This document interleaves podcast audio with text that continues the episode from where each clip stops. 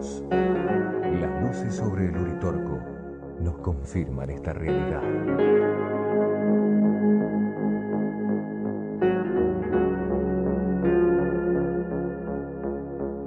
Es pueril creer que vendándose los ojos ante lo desconocido, se suprime lo desconocido.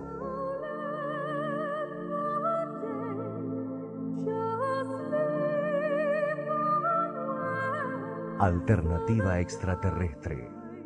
Desde esta realidad, propone un profundo y renovado debate.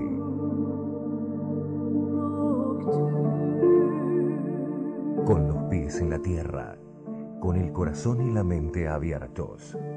Alternativa extraterrestre canaliza durante 120 minutos hechos, mitos y comprobaciones que vienen desde más allá de nuestro planeta.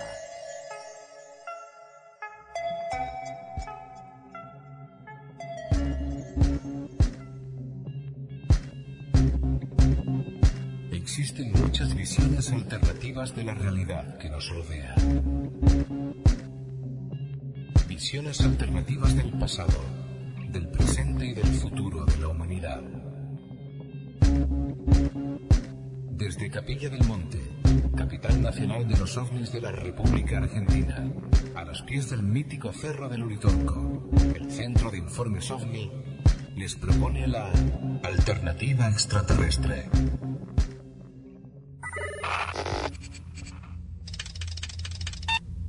Alternativa extraterrestre.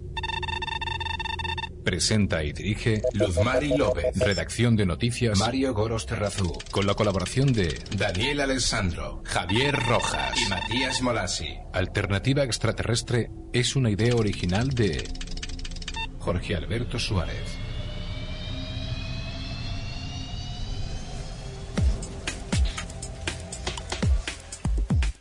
Para formar parte de la gran familia del CIO, visita la página oficial del Centro de Informes OVNI. Ponte en contacto con nosotros por correo electrónico en la dirección info arroba. Síguenos en Ustream y participa en el chat durante la emisión de Alternativa Extraterrestre de lunes a jueves y los viernes en el programa de televisión OVNIS, Destino Final. Comparte y comenta las noticias en nuestro grupo de amigos en Facebook.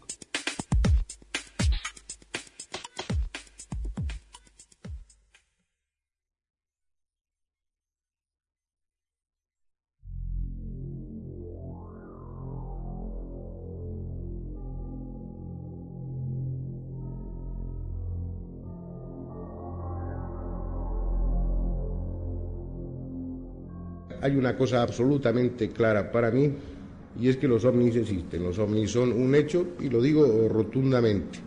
Pienso que no es una cuestión de creer o no creer, sino que es una cuestión de información. Si uno se introduce en ese tema y recibe la información adecuada, el hecho queda como absolutamente claro y definitivo, al menos para todas las personas que yo conozco, que se han introducido en el tema.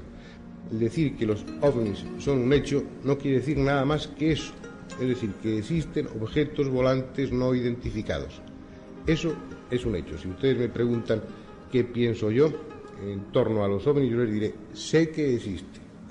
Si ustedes me preguntan, ¿pero son extraterrestres o no? Ahí ya no puedo decir sé. Ahí tendré que decir, me inclino a pensar que sí son extraterrestres. Esa es la diferencia. Muchas personas asocian el tema ovni con todo lo que va detrás y es un tema absolutamente confuso complejo, y pongan ustedes todos los adjetivos que quieran, y cada vez lo es más.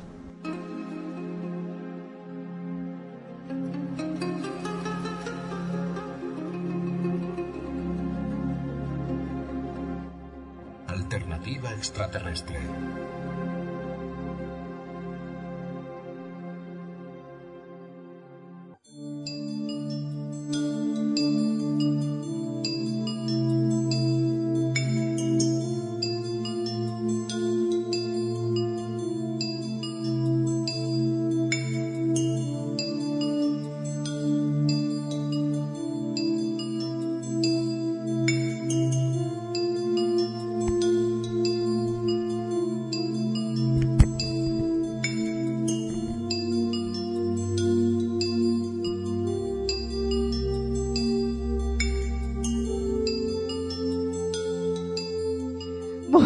Bueno, vamos a comenzar otra vez. Yo estaba convencida que me estaban escuchando.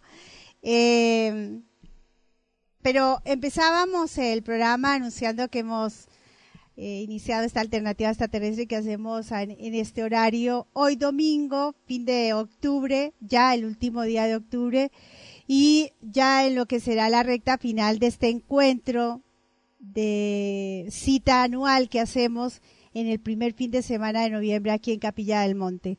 Congreso CIO nuevamente con un evento más, Mundo Subterráneo, y ya con los preparativos, últimos preparativos, a un evento que definitivamente es súper desafiante a la hora de no tener recursos. O sea, nosotros somos de bolsillos vacíos, hacemos lo que podemos con las con los recursos que van apareciendo y sobre todo por la compañía de varias gente que, que acompaña desde la periferia y hace a esta tarea del Centro de Informes OVNI.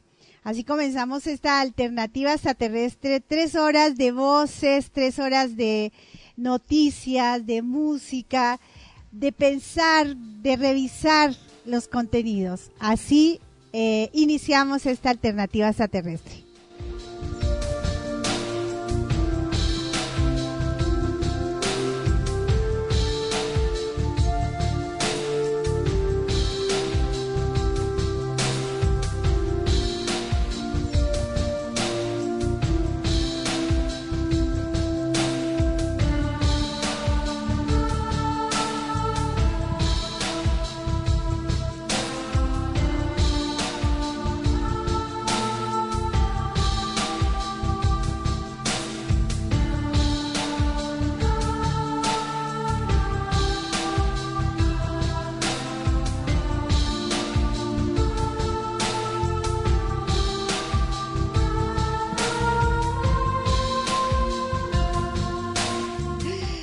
Me fue la página que estaba compartiendo. Ustedes no escucharon el audio, pero le estamos repitiendo. Eh, traemos de este libro que estamos leyendo despacito, muy despacito, porque tiene su propio lenguaje, un lenguaje filosófico, un lenguaje para, bueno, para detenerse definitivamente. El hombre mediocre. Y en este capítulo de la vulgaridad que quiero compartir algunas letras de este capítulo, eh, del hombre mediocre, la vulgaridad. La vulgaridad es el aguafuerte de la mediocridad. En la ostentación de lo mediocre reside la psicología de lo vulgar. Basta insistir en los rasgos suaves de la acuarela para tener el agua fuerte. Diríase que es una reviviscencia de antiguos atavismos. Los hombres se vulgarizan cuando reaparece en su carácter lo que fue mediocridad de las generaciones ancestrales. Los vulgares son mediocres de razas primitivas. Habrían sido perfectamente adaptados en sociedades salvajes, pero carecen de la domesticación que los confundiría con sus contemporáneos. Si conserva una dócil aclimatación en su rebaño, el mediocre puede ser rutinario, honesto y manso, sin ser decididamente vulgar la vulgaridad es una, es una acentuación de los estigmas comunes a todo ser gregario. Solo florece cuando las sociedades se desequilibran en desfavor del idealismo. Es el renunciamiento al pudor de lo innoble. Ningún ajetreo original la conmueve. Desdeña el verbo altivo y los romanticismos comprometedores. Su mueca es fofa, su palabra muda, su mirar opaco. Ignora el perfume de la flor, la inquietud de las estrellas, la gracia de la sonrisa, el rumor de las alas. Es la inviolable trinchera opuesta al florecimiento del ingenio y del buen gusto. Es el altar donde oficia Panurgo y cifra su sueño Bertoldo en servirse de monaguillo. Detenernos un poco en la palabra, digo, y así queremos iniciar nuestro programa esta noche, Alternativa Extraterrestre, con esta reflexión, entendiendo que hoy por hoy no nos interesa ocuparnos de cómo nos comunicamos. Nos viene bien cualquier palabra, porque en últimas interpretamos, especulamos y suponemos. Es estamos a la orden del día de estas formas de vivir y de escuchar. Y entendemos que es urgente detenernos, porque por ello estamos desinformándonos, estamos tomando mal la información, estamos aceptando la manipulación y estamos dirigiendo nuestros pensamientos hacia, hacia la masa. Y bueno, me parece que es urgente replantear en ello. Así comienza esta alternativa extraterrestre que realiza Luz Mari López, conductora de este programa, idea de Jorge Suárez hace 31 años y que con todo gusto estamos con ustedes esta noche.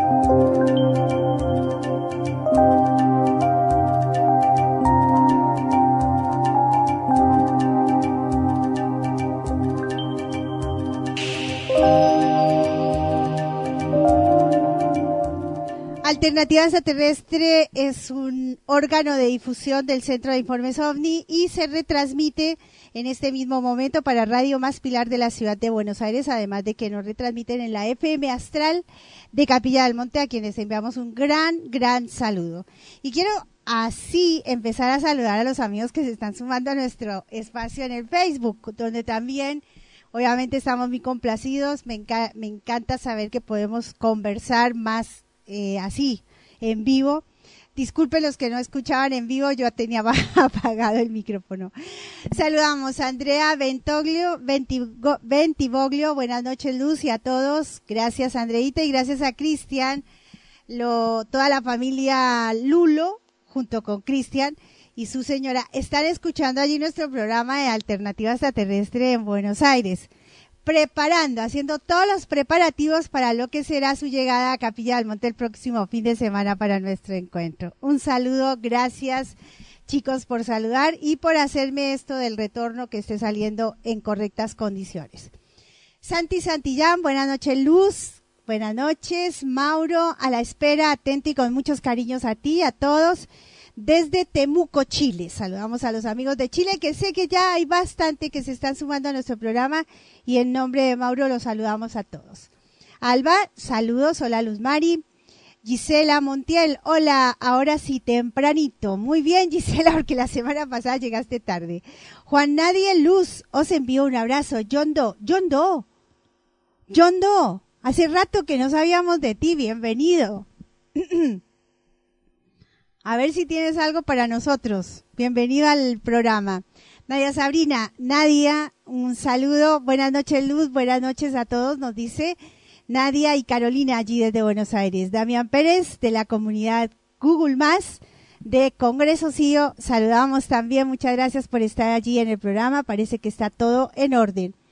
Claudio Gambone, un gran colaborador también del CIO. Le damos nuestro abrazo. Está escuchando y Claudio, gracias por tu compañía, pero más que nada por la, el aporte que nos haces mensualmente, cosa que hace que nosotros podamos, bueno, ir resolviendo nuestro día a día en este centro de informes OVNI. Gustavo Javier Rocha, muy buenas noches, Luz. Ya toda la gente linda del CIO, muchas gracias. Si se me escapan algunos, Cintia Márquez, querida linda se escucha la música de fondo, pero no tu voz. Ahí ya estamos todos en orden. La voz ya llegó. Patricia Rivera Luz, un saludo cariñoso desde Bogotá. Mi amiga Patricia, espero verte ahora en noviembre que vamos a estar por allí. Hola, buenas noches, nos dice Jorge Campos. Eh, y bueno, tantísimos amigos que se están sumando a este Alternativa Extraterrestre.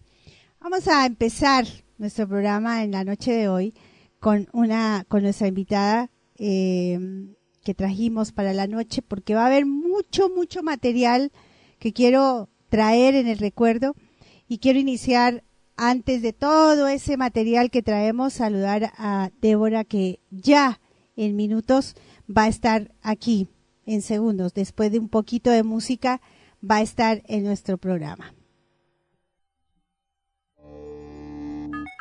Alternativa Extraterrestre abre sus puertas a un diálogo constructivo entre los oyentes y destacados investigadores internacionales.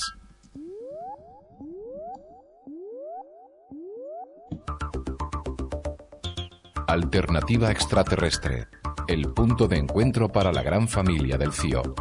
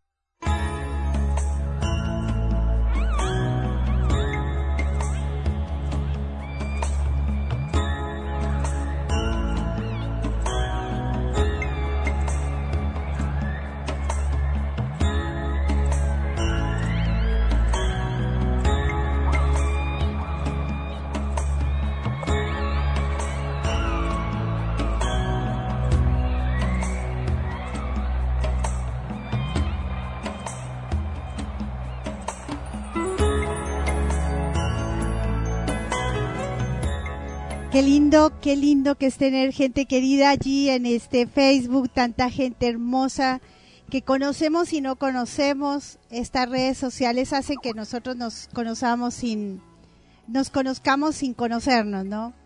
Eh, pero hay gente linda que está allí. Yo quiero saludar Fernando Renault, que está allí en, eh, en el sur. Un saludito, gracias. Saluda allí, besos, luz querida.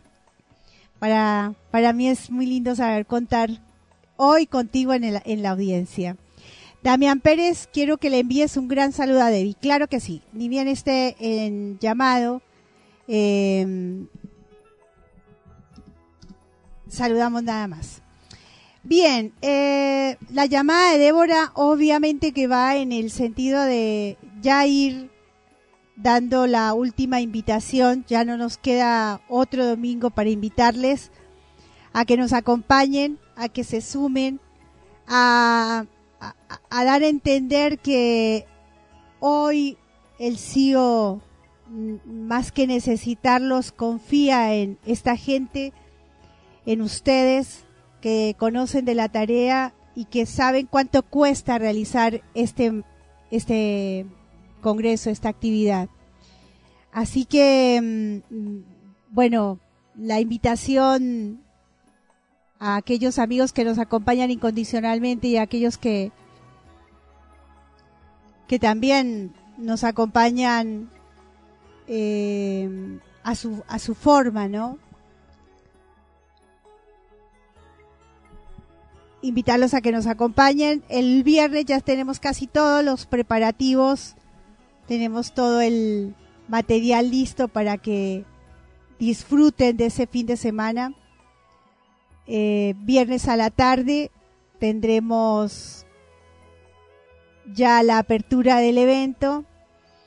Por los horarios que nos da el cine vamos a, tener conferencias hasta las 8. Iremos a una tertulia después de, la, de cenar y volveremos eh, para el sábado, que tenemos una visita que el año pasado ya hicimos y queremos volver a repetir por lo que nos significa, por el acompañamiento que tenemos de, de la confitería El Bosque allí en Jardino y por la tarea que está haciendo nuestro amigo Eduardo en el octógono.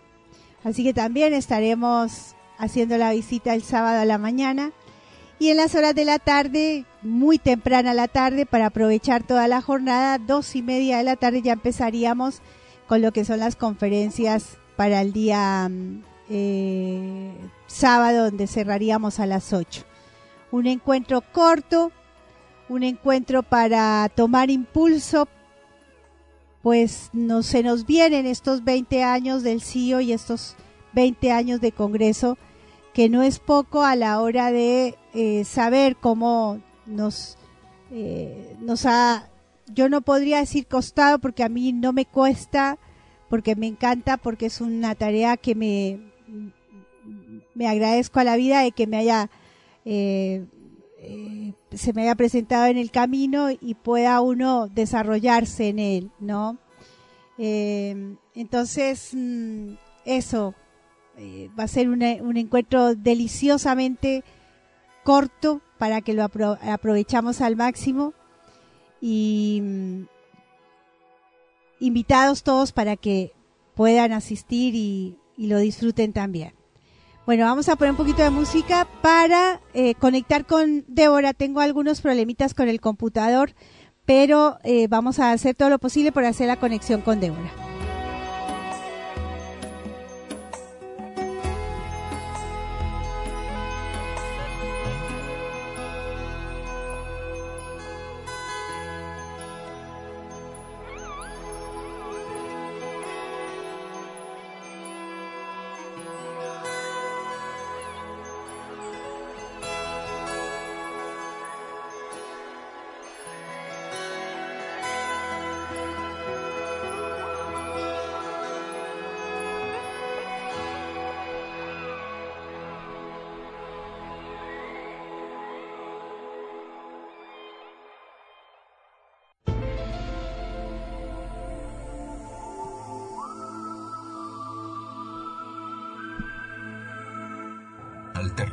Extraterrestre.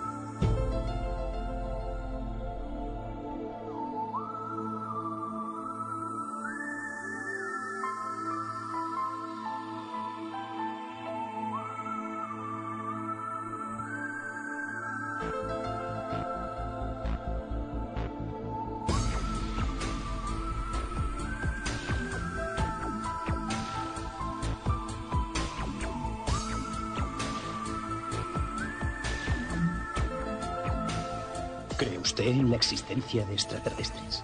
Tendría que decirle lógicamente que no.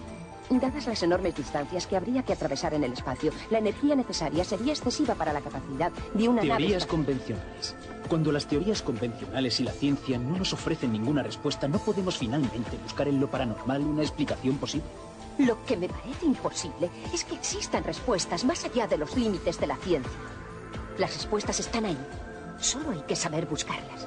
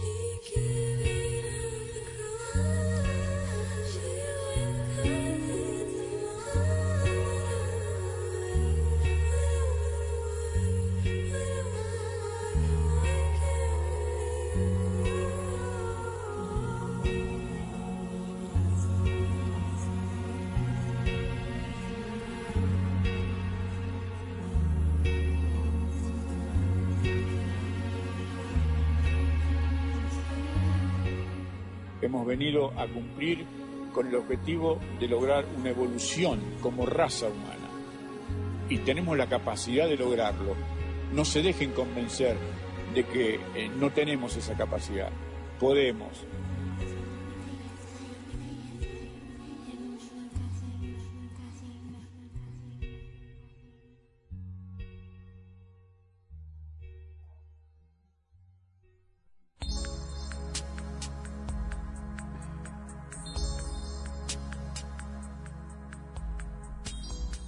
Bueno, aquí estamos con algún problemita técnico. Débora, si me estás escuchando, por favor dame tiempo. Vamos a eh, hacer lectura seguir una parte del programa que tenemos eh, preparado y mientras se me acomoda aquí el Skype, ya te estoy llamando, Deora. Muchas gracias. Bien, em, en esto, porque uno le va jugando el tiempo a los programas, parece que hay un problema con la computadora. Hoy a la tarde tuvimos, eh, se apagó sola, bueno, un inconveniente. Trato de no esforzarla mucho y mm, tampoco quiero detener la transmisión. Eh, le vamos a dar el tiempo suficiente para que se acomode. Año Cero, la revista que nos llega todos los meses, eh, mm, ahí la pueden ver. Esta es la tapa que nos alcanza Año Cero en la noche, en el mes de, de octubre. La sábana santa envolvió a Jesús de Nazaret. Nosotros tenemos un trabajo muy bien elaborado a lo que se refiere con el estudio que se le hizo del carbono 14 en el año 2000 a esta manta que cubrió al, cuerpo de Jesús. Y año cero ha hecho como un fiel reflejo de ese estudio. en, en, las páginas internas nos encontramos con datos que ya se conocían desde allí, desde el año 2004. Dice así su editorial, a la cual suscribimos urgentemente y hace a lo que venimos iniciando en esta alternativa extraterrestre. Un clavo al que agarramos, al que agarrarnos, perdón, un clavo al que agarrarnos. Dentro de nuestra burbuja, afianzados en nuestra comodidad, creemos que lo que sucede en el mundo queda lejano, cuando las cifras de muertos por atentados terroristas aumentan cada semana, o las bombas siguen lloviendo en Siria, lo observamos como el que ve una película. Cuando el presidente de los Estados Unidos amenaza a su homónimo norcoreano y éste le responde asegurando que hundirá a Japón y reducirá a los Estados Unidos a cenizas y oscuridad, de nuevo parece que nos queda lejos, muy lejos como para quebrar nuestra comodidad. Pero no es así. El mundo se globaliza y se reduce y la situación actual cada vez pinta peor. Quienes creemos que Dios es uno, pero que no tiene nada que ver con los diferentes dioses que como un golem justiciero ha creado el ser humano a lo largo de la historia para vencer y convencer a base de vender miedo. Miramos de reojo a esos objetos de fe que se vinculan a unos y a otros avatares, con el convencimiento de que quienes los veneran, más allá de su propia creencia, no reflexionan sobre lo que tienen adelante. Porque más allá de que la sábana santa, ya que la traemos a nuestra portada, dice la editorial de Año Cero, muestre el cuerpo de una persona maltratada, castigada hasta la extenuación, desgarrada en lo físico y en lo espiritual, y esa pasión se corresponda con lo que las sagradas escrituras aseguran que ocurrió con Jesús, repito, más allá de todas estas argumentaciones, sea o no Jesús el que aparece en la síndone, lo cierto es que lo que representa es aún más importante. Porque en un tiempo de apocalipsis, en una época en la que el mundo estaba más o menos revuelto como ahora, de repente apareció un avatar cuyo mensaje fue vital para salvar esta situación vino para cumplir una función de regeneración, de cambio, y cuando la consumó, se quitó de en medio. Eso es lo que a mí me dice la sábana santa. Más allá de la fe o de los estudios que aparecen, que parecen volver a demostrar su autenticidad. En cierto modo, es un clavo de esperanza, uno más, en tiempos de tribulación. Un ejemplo de que por mal que vaya todo, es ese todo se puede cambiar. No espero la llegada de un Mesías, porque lo volveríamos a crucificar. Si confío en el carácter cíclico de la historia, que demuestra que por muy alto que sea el escalón, siempre lo logramos salvar. Esperemos que nuestro tiempo no sea una excepción. Vamos a recorrer las parte de estas páginas en la noche de hoy, de esta alternativa, de esta revista, perdón, año cero, eh, si bien suscribimos las palabras de la editorial, debo decir que esperemos que no se siga cumpliendo este ciclo. Uno muy en el fondo y siendo bien idealista, ya está bien de ciclos repetidos. No puede ser que tengamos que tener otro avatar para poder cambiar. No puede ser que tengamos otro otro personaje para crucificar, como bien lo dice ahí, porque volveríamos a crucificarlo. Pareciera que fuera un tiempo para invitarnos a entender que los únicos protagonistas de esta historia somos nosotros y que estamos en condiciones de hacer el cambio. Solo y solo si nosotros nos ocupemos por nosotros mismos de que así sea. La editorial, como siempre, año cero, sin desperdicio.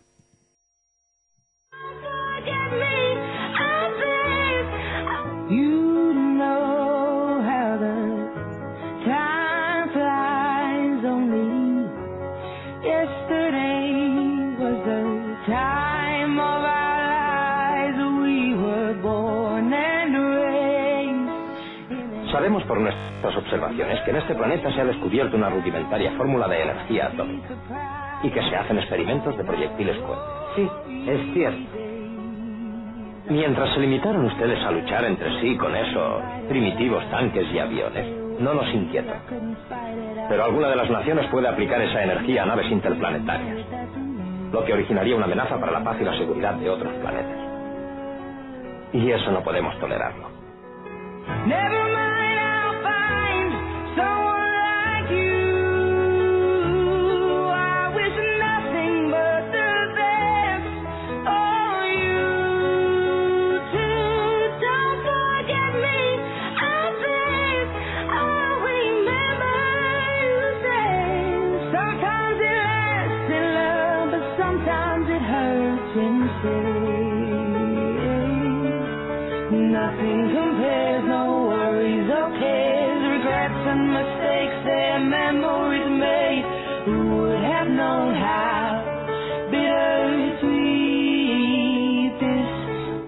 Alternativa extraterrestre es una idea original de Jorge Alberto Suárez.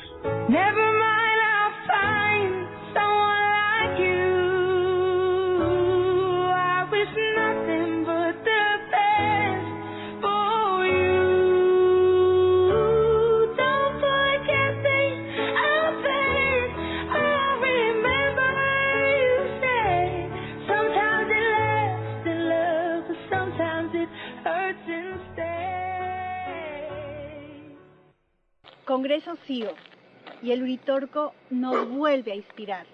Mundo subterráneo, porque nuestros congresos CIO son temáticos. 3 de noviembre, 4 de noviembre. Venga, los esperamos.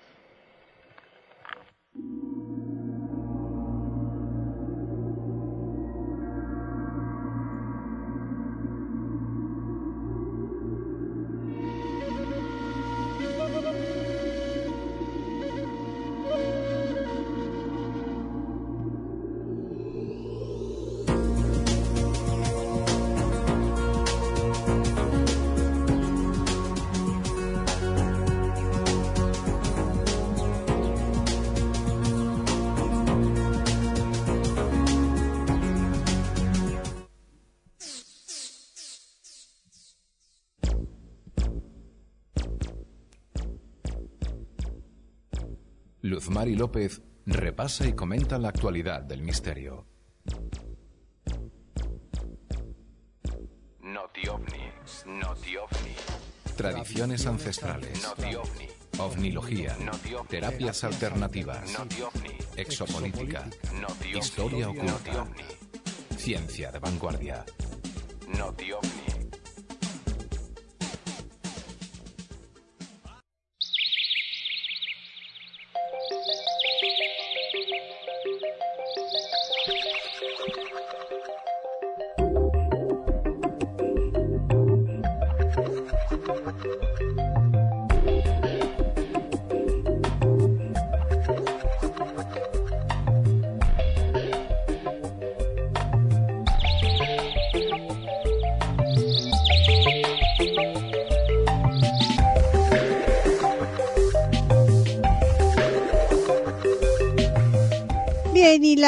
noticias ovni se hacen notar en algunos titulares que se han presentado en la semana.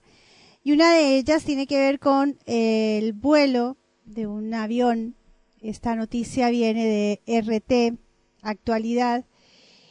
Y es extraña realmente la noticia. Todo indicaría que un objeto volador no identificado pegó sobre el frente del avión. Las eh, evidencias están, el avión está abollado, está, está tocado en la parte de adelante y todo indicaría que fue un objeto volador no identificado.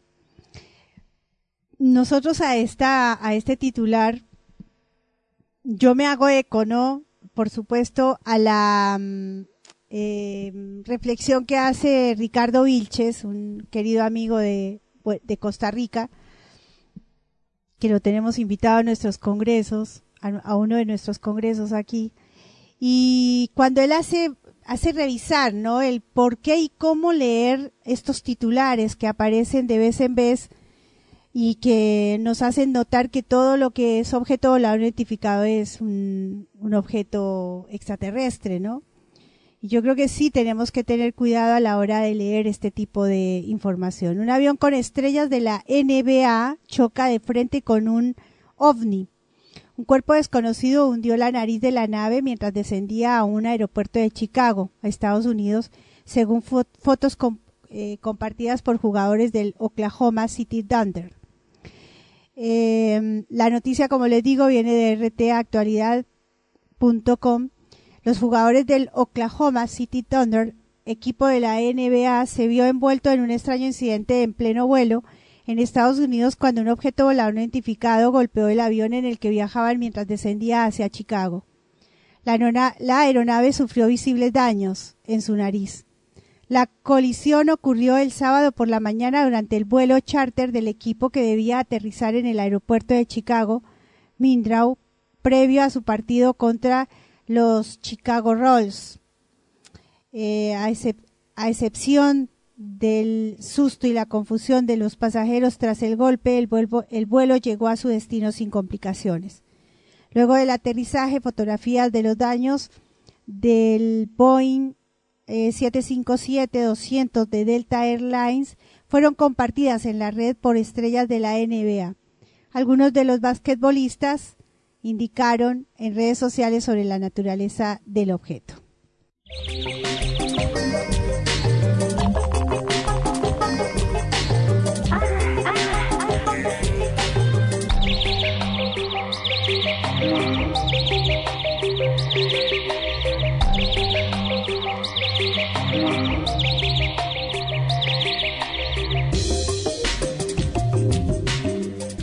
En el orden de las noticias compartimos el ovni del general yugoslavo. El objeto volador parecía surgir de la nada.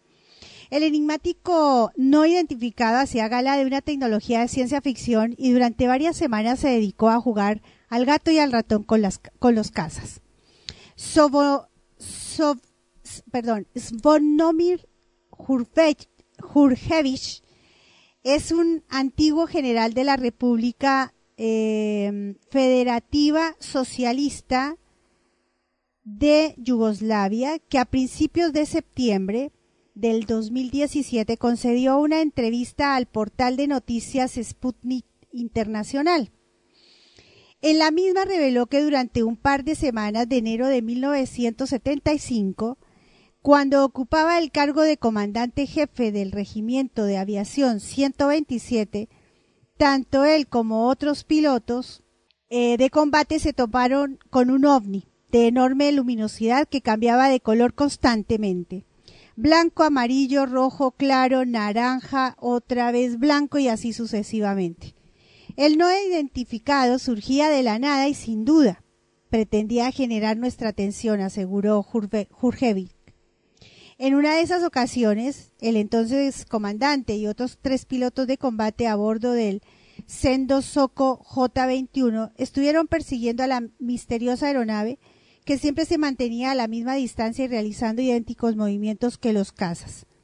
Dos MiG-21 de fabricación soviética despegaron de Belgrado, pero tampoco pudieron acercarse al ovni que acabó desapareciendo a toda velocidad.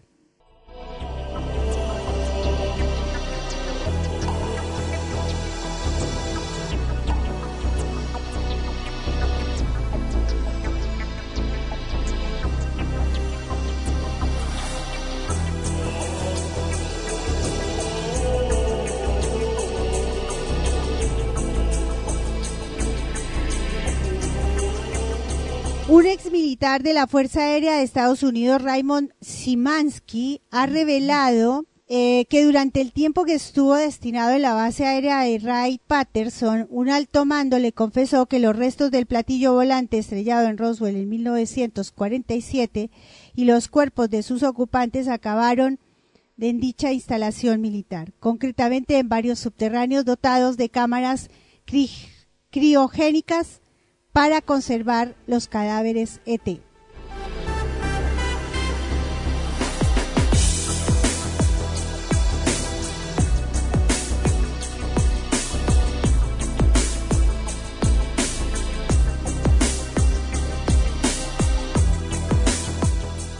Germán Orellana, inspector de un equipo de la, petro- de la petrolera IPF, protagonizó un interesante avistamiento de ovnis mientras estaba de servicio.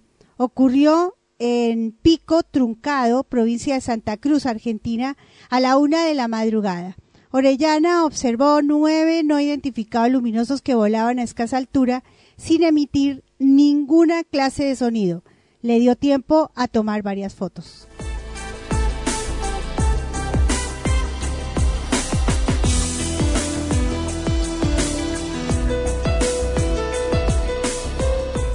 Habla exdirector del, comandan- del Comando Espacial de Estados Unidos, profesor de economía, locutor de radio y desde siempre de 2017.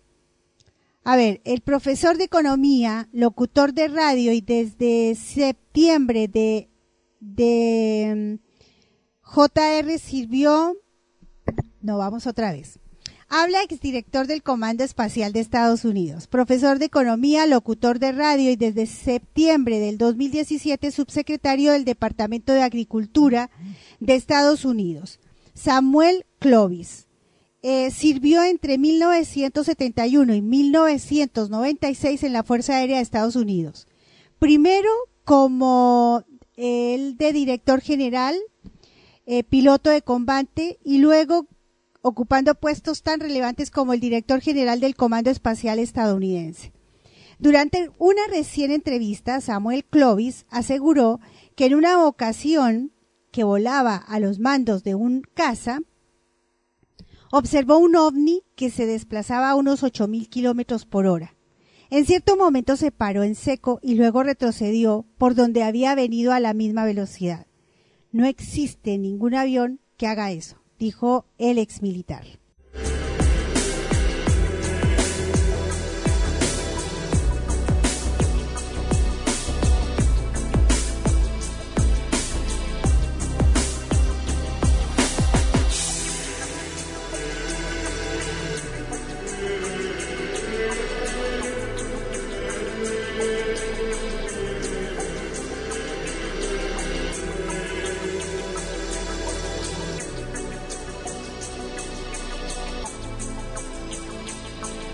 De esta manera cerramos este pequeño noti ovni, lo teníamos para después de Débora, pero bueno, el orden de los factores no altera el producto, así que vamos en eh, orden eh, desde donde se nos presentan las circunstancias de este alternativa extraterrestre. Noti ovni para ustedes, entendiendo que la noticia, los ovnis hacen noticia por estos días.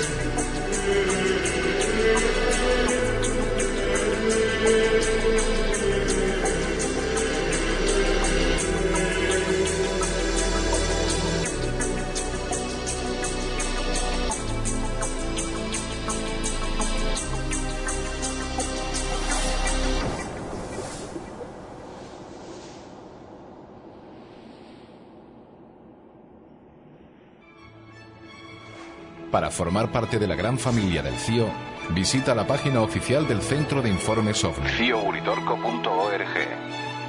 Ponte en contacto con nosotros por correo electrónico en la dirección info arroba.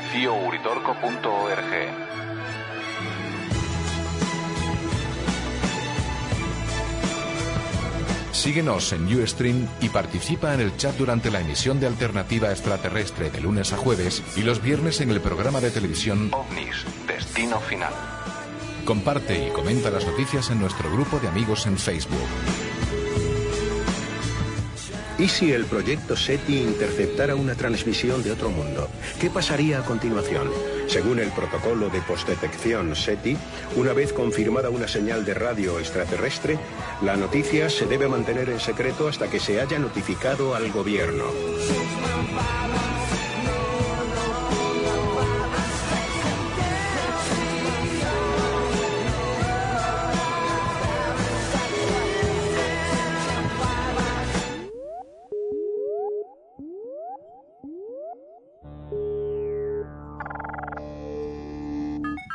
Alternativa Extraterrestre abre sus puertas a un diálogo constructivo entre los oyentes y destacados investigadores internacionales.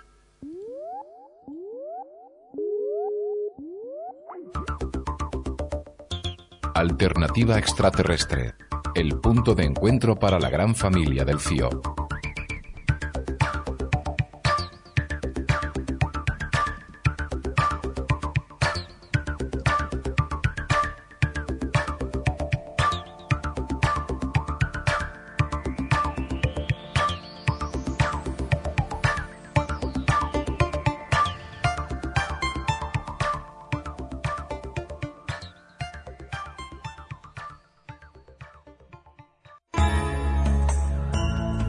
Bien, aquí estamos, aquí estamos. Disculpen ahí, no sé qué está pasando. Me parece que no solamente aquí hemos tenido algún problemita con el computador, no hemos podido comunicarnos con Débora.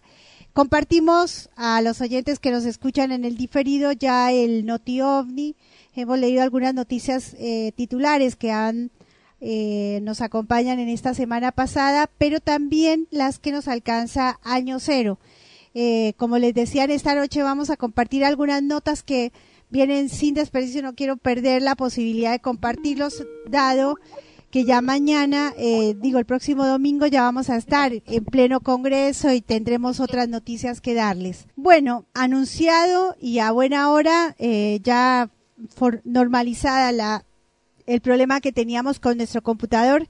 Tenemos en línea y si todo está bien, me va a decir Débora al saludarnos eh, si está todo en orden en la técnica. Débora, muy buenas noches, un gusto saludarte allí en Buenos Aires. Sí, buenas noches. Finalmente nos, nos pudimos comunicar, sí hubo unos problemas en línea. Un, bueno, un saludo a toda la audiencia de Alternativa Extraterrestre. Un gustazo estar. Un gusto, Débora, y esto de la tecnología, yo debe ser por el ejercicio de ya estos 25 años al lado de Suárez, donde cables, eh, papeles, cámaras, un- bueno, siempre los imprevistos, ya uno no se ruboriza y ya uno no transpira la camiseta, ya simplemente uno trata de, de, de que la cosa salga como tiene que salir, Débora. ¿Cómo estás? ¿Ya lista para viajar? Bien. Eh, lista, lista, bueno, contenta, sí, listo ya para salir el viernes a la noche y llegando el sábado para, bueno, para estar allá en, el encuentro, así que bueno, espero llegar en tipo nueve y media por allá, así que bueno, para, para estar con, ya con, con todos los, los colegas que van a participar. Así es, parece mentira, hace unos meses atrás hablábamos, ¿no? De lo que era nuestra tarea y lo que nos expresabas hace casi tres, cuatro meses al nosotros un poco declinar la intención de hacer una actividad por estas fechas. ¿Te acuerdas? Sí, la verdad que fue todo, todo un milagro, ha sido todo un esfuerzo enorme y bueno, yo te lo quiero nuevamente agradecer, este, la apuesta por el, por el mundo subterráneo, ¿no? Sé que no ha sido fácil um, cambiar un poquito la, la óptica, ¿no? Correr un poco lo ufológico y centrarnos en, en el mundo interno, así que bueno, eh, te, te doy las gracias por, eh, por haber este, eh, escuchado mi, mi propuesta y bueno, y aparte tu invitación este, que, me hiciste en su momento. Así que bueno, feliz y espero que, que sirva para, para, para, la gente, para que la gente conozca un poquito de este tema que creo que es el futuro. Sí, tú sabes que mientras iba elaborando lo que va a ser nuestra conferencia o nuestra propuesta en este congreso desde el Centro de Informes OVNI, nos dábamos cuenta que era una asignatura pendiente, un, tema que ha sido tratado por diferentes ufólogos dentro del dentro de la tarea de alternativa extraterrestre y había necesidad, parece, porque no, no lo habíamos eh, tenido en cuenta y menos para este año, eh, de proponer esas voces. Si bien ustedes, eh, en el caso tuyo, que has profundizado en lo que es la cueva de tallos y este mundo subterráneo, entiendo que van a tener la posibilidad también de escuchar al ufólogo hablar de este mundo subterráneo. Y, desde ese punto creo que también vale, y agradezco profundamente el poder eh, traer a Betina. Yo creo que, como bien dices tú, escucharte ha sido una una intención de entender que sí es eh, bueno escuchar a los colegas, ¿no? Y tú mencionaste a Betina y me parece un, realmente un hallazgo para, para, para los que no conocieran, no conocen a Betina y para los que la conocen, bueno, poderse encontrar con ella, ¿no? Sí, no, bueno, la verdad que en Betina, como bien decís, se conjuga no solo, bueno, su, su amplio conocimiento sobre la cuestión subterránea y mucho antes de lo que, que mm. ahora se empieza a saber, ¿no? Es una, realmente es una verdadera precursora, ¿no? Para aquellos que no sepan, Betina acompañó mucho tiempo a Fabio Serpa en cuanto a Cuarta Dimensión, esa legendaria revista que, que a tantos nos, nos formó en su momento y toda mm. la cuestión subterránea nacía de de Bettina Allen, ¿no? Que mm. fue, fue un puntual importante.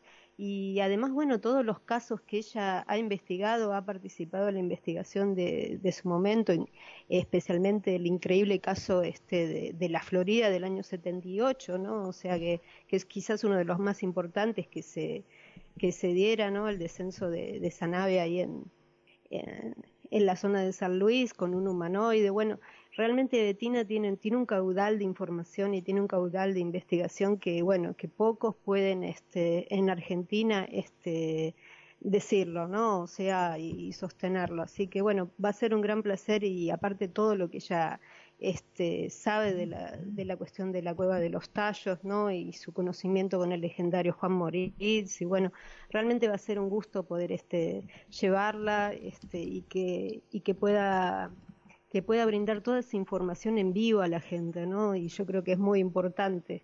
Así que bueno, no nada, estoy muy estoy muy contenta que eso pueda pueda hacerse. Fantástico, Débora. Vamos a tener personas, no sé si tú conoces a Edgardo Marranti. Sí, conozco un poquito el trabajo a nivel este pictórico, me parece, ¿no? Ajá. ¿Puede ser? Sí, señora, que hace la pintura, le llaman, los estudiosos le llaman pintura anidimensional por la forma como, como la elabora. Es esa pintura que eh, aparece de lo que él está viendo. Normalmente uno hace una pintura y la va elaborando en el tiempo. En el caso de él, él está viendo y ahí la plasma.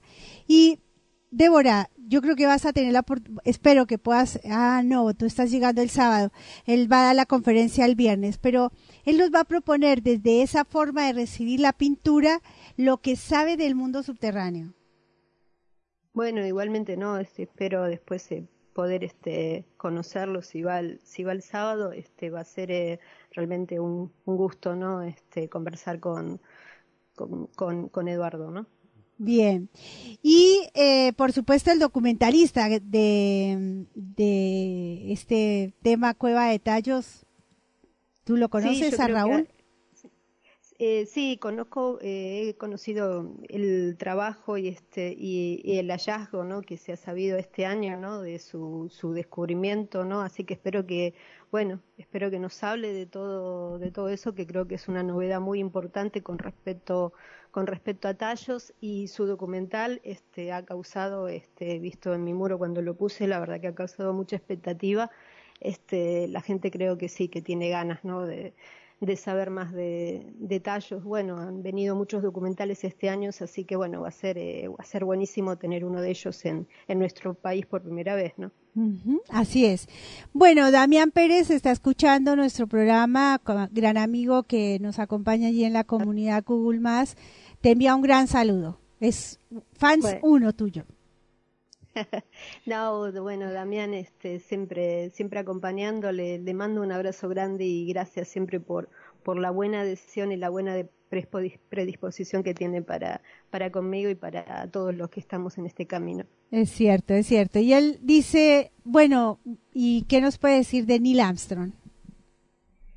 Y bueno, de Ninastro vamos a hablar, este, espero hablar un, un poquito este, con respecto a toda su, su, vinculación con el tema de, de, la cueva de los tallos, ¿no? Cómo, cómo se dio, cómo se dio ese, ese encuentro, ¿no? Este, de Armstrong en, en tallos, cómo fue todo, cómo, cómo pasó aquello, ¿no? Y aunque yo siempre digo que lo de Armstrong es, estuvo horas debemos comprender, no estuvo mucho tiempo, pero bueno, fue un, digamos, una figura simbólica y representó mucho, fue mucha propaganda para, para todo lo ocurrido con esa famosa expedición británica ecuatoriana del año 76. Eh, y bueno, vamos a, vamos a hablar un poquito de, de Armstrong, cómo no. Sí, la intención del encuentro, Débora, que pueda, yo sé que el, el tiempo que uno propone a un evento por las por los tiempos de sala, por muchísimas cosas, no es suficiente más para el, el dossier de información que tienes tú en cuanto a la, a la cueva del Tallos, como pasa con los otros invitados. Pero le vamos a dar la posibilidad que los amigos tengan también que contar eh, y preguntar al expositor, en este caso a, a, a Débora. Así que la invitación, obviamente, para que la gente venga y tenga esa oportunidad de preguntarle en vivo a la, a la protagonista, en este caso tú, porque realmente pasas a ser la protagonista del evento en cuanto a lo que es eh, Cueva de Tallos, ¿no? Sí, como no, sí, mi, idea es, bueno, este, presentar un poquito cómo, cómo desarrollé mi, mi, investigación y el libro que, que después este, fue su, su heredero, ¿no? Este, que presenté en el año 2016. Así que bueno, hacer como una especie de síntesis de, de, aquellos puntos más importantes y después, obviamente que, bueno, el público estoy a disposición de todo aquello que quieran, que quieran preguntar, ¿no? Para eso, para eso estamos. Bien. Bueno, y Débora, no sé si quieres eh, con algún algo tuyo eh, motivar a la gente que todavía está pensando o que tiene sus dudas o que ni siquiera se le había pasado por la cabeza pensar en venir a Capilla del Monte a, verte, ¿qué, ¿qué, le puedes decir? Eh, entendiendo que, bueno, vamos a poder compartirte persona a persona, ¿no? En, en primera persona. Yo creo que el tema de la cueva de los tallos es un tema que involucra también a Argentina, ¿no? De, algún modo toda investigación se desarrolló en este país y creo que, que, Argentina cumple un rol muy, muy importante, no solo por este tema, sino por lo que significa el mundo subterráneo. Entonces, creo que, como dije, el mundo subterráneo es el tema futuro, es el tema que se está abriendo en, en, en todo el mundo desde hace un tiempo, eh, ya unos cuantos años, ¿no? que se empieza como a divulgar.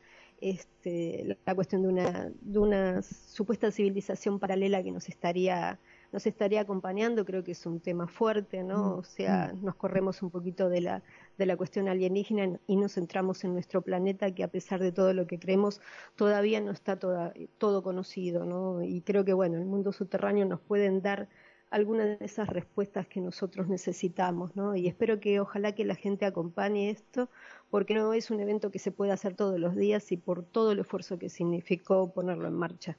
Así que bueno, ojalá que, nos acompañen en serio. Genial, Débora. Sí, eh, para nosotros va a ser un gusto tenerte dentro, como lo tuvimos pensado desde el inicio de este año cuando te hicimos la invitación. Eh, cumplimos y para nosotros es un gusto saber que podemos cumplir aún con, con todo lo que nos significa y decirte que es, este es como el preámbulo de lo que serán estos 20 años del Centro de Informes OVNI, porque iniciamos enero con, con festejo y con estos con la posibilidad de hacer el Congreso número 20. Así que bienvenida, gracias, prepárate y bueno, que sea realmente un encuentro como lo hemos pasado otros años. Bueno, muchas muchas gracias nuevamente Luz y, te lo te lo reconozco públicamente este toda esta apuesta que ha sido no ha sido fácil este así que bueno y creo que los 20 años que vienen no el, año que viene para tirar la casa por la ventana, ¿no? Porque el CIO se lo merece y espero que el CIO siga, siga, siga, siga en marcha a pesar de, de todos los obstáculos y, y, de todo aquello y que la gente no le dé la espalda y lo acompañe, lo siga acompañando por siempre. Que así ¿Eh? sea. Este, creo que representa una función muy importante en lo que es eh, Capilla del Monte y porque realmente lo dio a conocer al mundo en su momento. Así que bueno, eso nadie lo, espero que nadie lo olvide. Bueno, tus palabras tocan una parte sensible, lo sabes bien.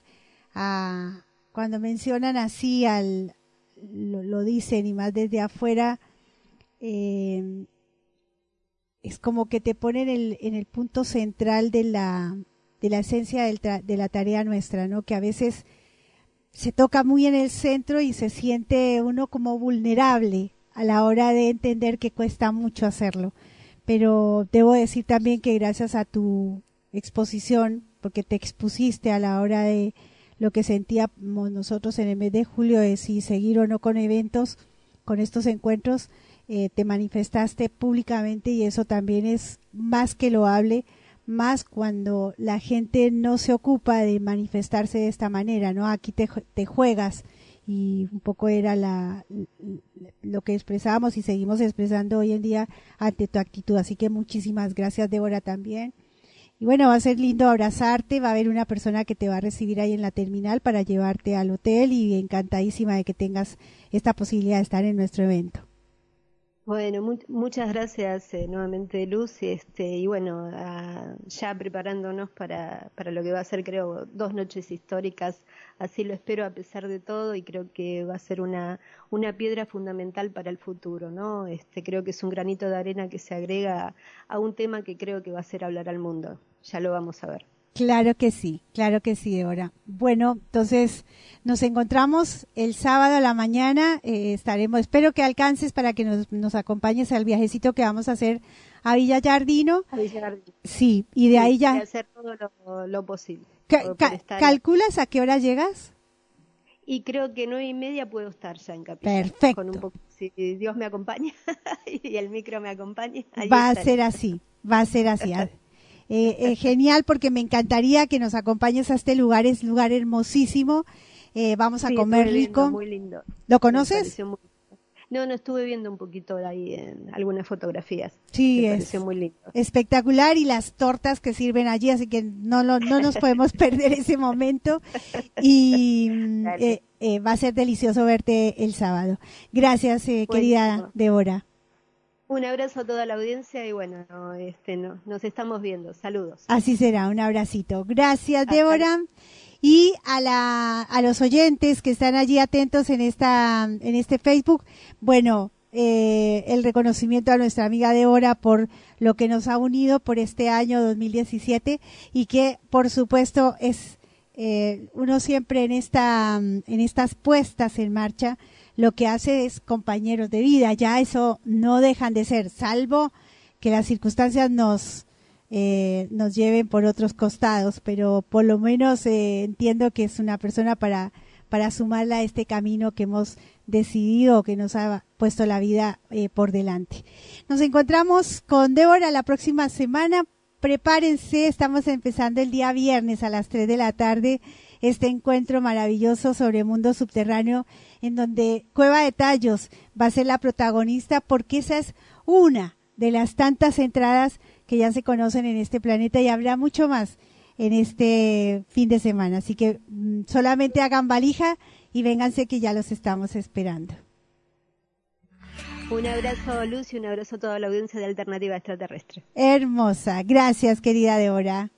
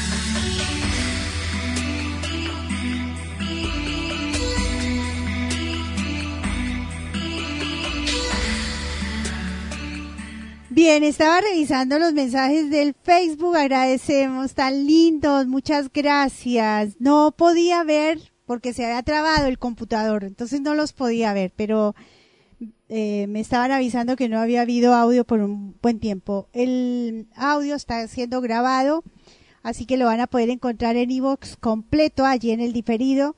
Eh, también lo encuentran en el diferido, lo van a encontrar en la FM Astral en burbujamodulada.com, en Radio FMX, la radio de Soldini en Santa Fe. Allí en esos lugares nos escuchan en el diferido. Damián Pérez, el CEO, la primer radio de la temática, Jorge fue un visionario y dejó su legado. Gracias, Damián. Silvia Bazán, un saludo, nos está escuchando. Hace rato no sabía de ti.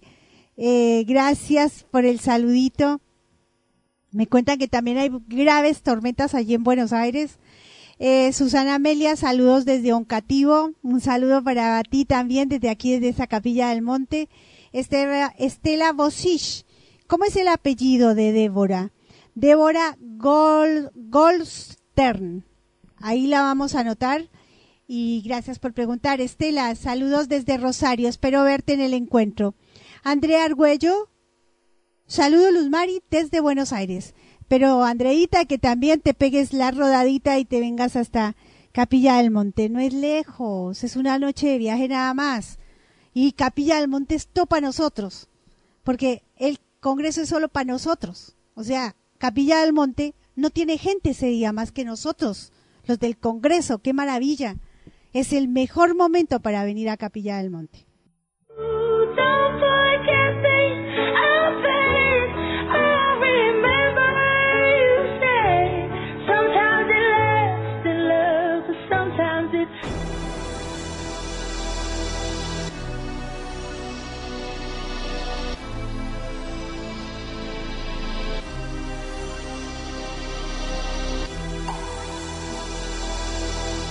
Y aunque les parezca mentira eh, o increíble, vamos a hablar de mundo subterráneo. Cuando nosotros propusimos este tema, no lo alejamos de la realidad extraterrestre, para nada, porque tiene mucho y mucho que ver. Hoy mientras seguía trabajando, elaborando lo que va a ser mi ponencia, pensaba al escuchar a la persona que ustedes van a escuchar en, esa ponencia, porque en realidad uno tiene conocimiento pero no lo tiene del todo. Hay gente que realmente hipotecó su vida en estos temas y uno se da cuenta que realmente eh, somos una fábrica de lo que no, no somos. A ver, ¿cómo decirlo? Somos la expresión de cómo me educaron, y realmente eso no somos nosotros, ¿no? Y yo escuchando al profesor Alfredo Terrera, que lo van a escuchar esta noche, en esto de la ciudad de Erx, no es precisamente la persona que van a escuchar en, mi ponencia, eh, él fue muy claro, hay un mundo subterráneo. Y lo dijo sin, eh, sin ningún pudor. Eh, lo dijo desde el conocimiento, desde sus lecturas, desde su eh, como profesor de la universidad de, como catedrático. Y, y, dijo siempre que esta ciudad de Erx es mitológica. En ningún momento dijo que era real. Entonces, eh, al afán de yo no sé qué, porque la verdad no sé qué, de esto se va a hablar en el mundo subterráneo, en este encuentro, en este fin de semana próximo, de no sé qué, eh, terminamos diciendo cosas que no son, que no son, pero es por el boca a boca que no para. Esto es mucho más que eso, ¿no? Eh, detenernos en el concepto y en los contenidos, sobre todo de los estudiosos, de los que saben, hace limpieza a esto que nos vienen proponiendo, sobre todo eh, los que hablan de ovnis o los que hablan de, de estos temas a oídas. Y lo decimos sin temor a equivocarnos porque realmente son muchos los que se quedan en el fenómeno y muchos los que hablan a oídas. Y el tema merita, merece detenernos, revisarlo, la información. Quiero, y esto a razón de lo que vamos a escuchar en próximos minutos, quiero enviar un saludo muy grande a una pareja que ha venido a todos, todos, todos nuestros eventos. Viven en Córdoba y nuevamente nos vuelven a acompañar. Marta y Enrique. Eh, mi saludo especial por, la compañía incondicional, por el, eh, el afecto que, se va generando en este camino, en esta fiesta que alguna vez nos dijo Marina Boato que para ella es su fiesta anual, fin de año, comienzo de año. Y mm, eh, para ti, Marta, para ti, Enrique, y para todos los escuchas, esta partecita de un audio que en lo personal me inspira a seguir. Es de esas voces que conocimos allí en los años 80, 90, más exactamente en los 90, en lo, eh, a mí, y que mirando las estrellas, yo a, Héctor Antonio Pico lo escuchaba así. Vivía en una casilla rodante, en la base del cerro, no porque yo hubiera querido, las condiciones y las circunstancias me llevaron allí y estando allá en la base del cerro no podía sintonizar el dial por el cual salía el programa que Jorge hacía, este programa Alternativa Extraterrestre. Entonces yo tomaba mi grabador, mi radio, y me venía caminando hacia Capilla del Monte hasta encontrar el lugar donde podía sintonizar la radio. Me venía con un ponchito, con una ruanita, de día, eh, perdón, de invierno, verano, no importaba el día del año, y me ubicaba en el lugar, tiraba el ponchito, mirando este programa que se hacía las noches, así que mirando al cielo, a veces me mojé, debo decirlo, me mojé varias veces, porque nunca me perdí el programa de Jorge. Y el señor Héctor Antonio Pico a mí me inspiraba. A mí ese señor me, me hacía mirar las estrellas como este mundo subterráneo, como un todo. A mí él me invitó a entender que los seres están allá y que están aquí abajo también. Y que son como nosotros. En ningún momento vi otro tipo de seres y estoy convencida que así son. Entonces, eh, por eso vamos a escuchar un poquito este, este audio de Héctor Antonio Pico en donde nos habla de, de cómo leer el tema ovni, cómo leer a los ovnis y sobre todo una mirada que hace Héctor Antonio Pico a los ufólogos. ¿No? Y no es el único caso. Una vez un ingeniero eh, se fue a un país vecino eh, porque donde él había estado trabajando eh, en institutos de genética, un día le dieron un ascenso en ese país, le dijeron mañana va a conocer a su profesor y le vamos a pagar mucho más y va a trabajar en tal área y cuando al día siguiente conoció a su profesor tenía 12 años de edad el profesor, hablaba como una máquina. Al, al poco tiempo le dieron otro ascenso, le dijeron mañana va a conocer a su profesor, le pagamos más y su nuevo profesor tenía 14 años y sabía ya todo. Entonces se asustó tanto que se huyó a este país y allí, en lugar de ganar 50 mil dólares por mes, si conseguía 500 era mucho, pero dijo yo aquello no lo quiero ver nunca más. Entonces, sí. Te iba a preguntar quién era ese profesor. Eh, no lo puedo decir. No lo puedo decir porque eh, está ¿no es cierto? Es muy, muy fuerte. Además, yo he hablado con gente que ni siquiera me ha dejado sus teléfonos y nada. Este es uno de los casos, ¿no? Me han buscado para referirme sus historias, pero no podía ubicarlos donde viven porque no me dejaron datos, ¿no? Eh, tenían que revelar, pero todavía estaban bajo el efecto del temor y no tengo sus datos. ¿Es decir, que hay clones entre nosotros? Por supuesto. A mí me dijeron de cierta gente que me rodea en el tema ovni, cuyos nombres no voy a dar, que eh, son clones. Cuando me dijeron eso me reí mucho, ¿no? Era gente que se te pega, viste, quiere que tú vayas aquí y todo allá, van a tus conferencias, te la filme. Y como lo que yo digo, lo digo en público, como estoy hablando ahora, no me molesta que me vayan a filmar las conferencias, ¿no? Que me gustaría hacerlo un día en España, los ovnis y la tierra hueca. Ojalá estás invitado en cuanto podamos a hacer una, una reunión. me gustaría hacer todo un ciclo de conferencias, siempre tengo ese sueño de hacerlo en España, ¿no? Entonces, este, eh, esta, esta situación eh, es que eh, esta gente, ¿no? Estaba siempre alrededor mío obsequiosos, este, filmándome conferencias, y alguien me dijo, fíjate que esta persona, pregúntale cuál es su familia, ¿no? En, un caso era eh, de ascendencia alemana y en otro caso de ascendencia brasileña, la, otra persona, ¿no? Vas a ver que una, una, semana te van a decir, mi padre es un industrial, etcétera, etcétera, me manda dinero para vivir, por eso estoy acá sin hacer ninguna labor. A la semana le pregunta y te van a decir, no, mi padre es un escritor que escribe libros de mentalismo, este, porque no tienen padre y es una desesperación que tiene. Hice la prueba y así ocurrió. Ahora esa gente tiene un enorme poder mental que me asombra, porque, por ejemplo, uno de ellos decía que era nacional socialista y, por supuesto, en el neonazismo argentino logró ser aceptado, porque imagínate, era un camarada, además un alemán, ¿no es cierto?, con sus esvásticas puestas. Y después, de repente, era capaz de, en una reunión, cuando pasaba un video, me refiero a un caso increíble, lo miraba y decía, no me gustan los nazis, mejor los judíos. Imagínate lo que era para los otros, pegaban un salto para arriba, ¿no? Porque los clones están mal hechos. Recuerdo que una vez uno de esos clones eh, me invitó a mí para hablar del tema, comportamientos rarísimos tiene en una casa. Entonces yo fui allá, invitado porque me gustaba conversar con una persona muy respetuosa además, ¿no?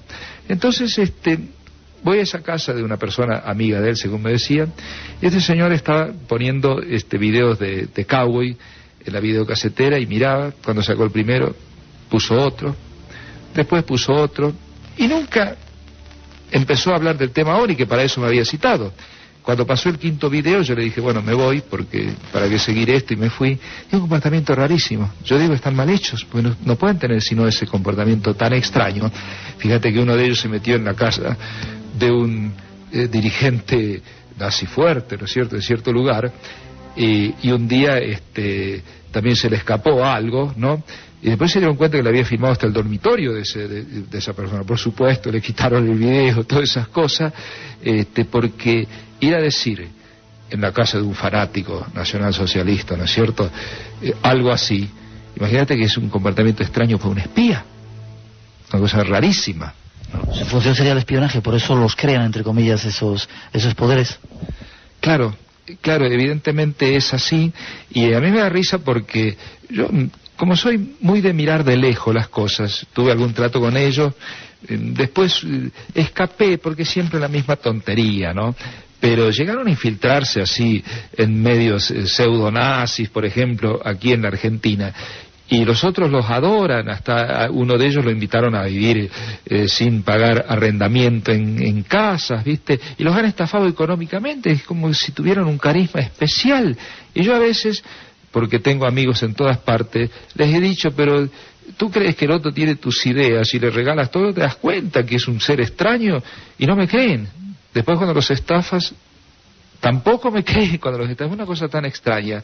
Creo que pasa por la biosinergia, por la energía muy especial psicológica. La revista Más allá de la ciencia ha publicado un trabajo extraordinario, ¿no? Donde los define como una raza de pseudohumanos que andaría entre nosotros. Y yo apoyo totalmente ese artículo de ese número monográfico excepcional del junio del 96, ¿no? Porque este, he conocido a esa gente. Para terminar, hay muchos misterios que nos ocultan los gobiernos, los poderes que desconocemos absolutamente, ¿verdad? Por supuesto, nosotros vivimos, siempre digo, una gran mentira eh, histórica, una gran mentira cultural, una gran mentira científica, eh, porque así está hecho este, este sistema ya muy entrópico, con economías inviables, y no nos van a decir nunca eh, la verdad.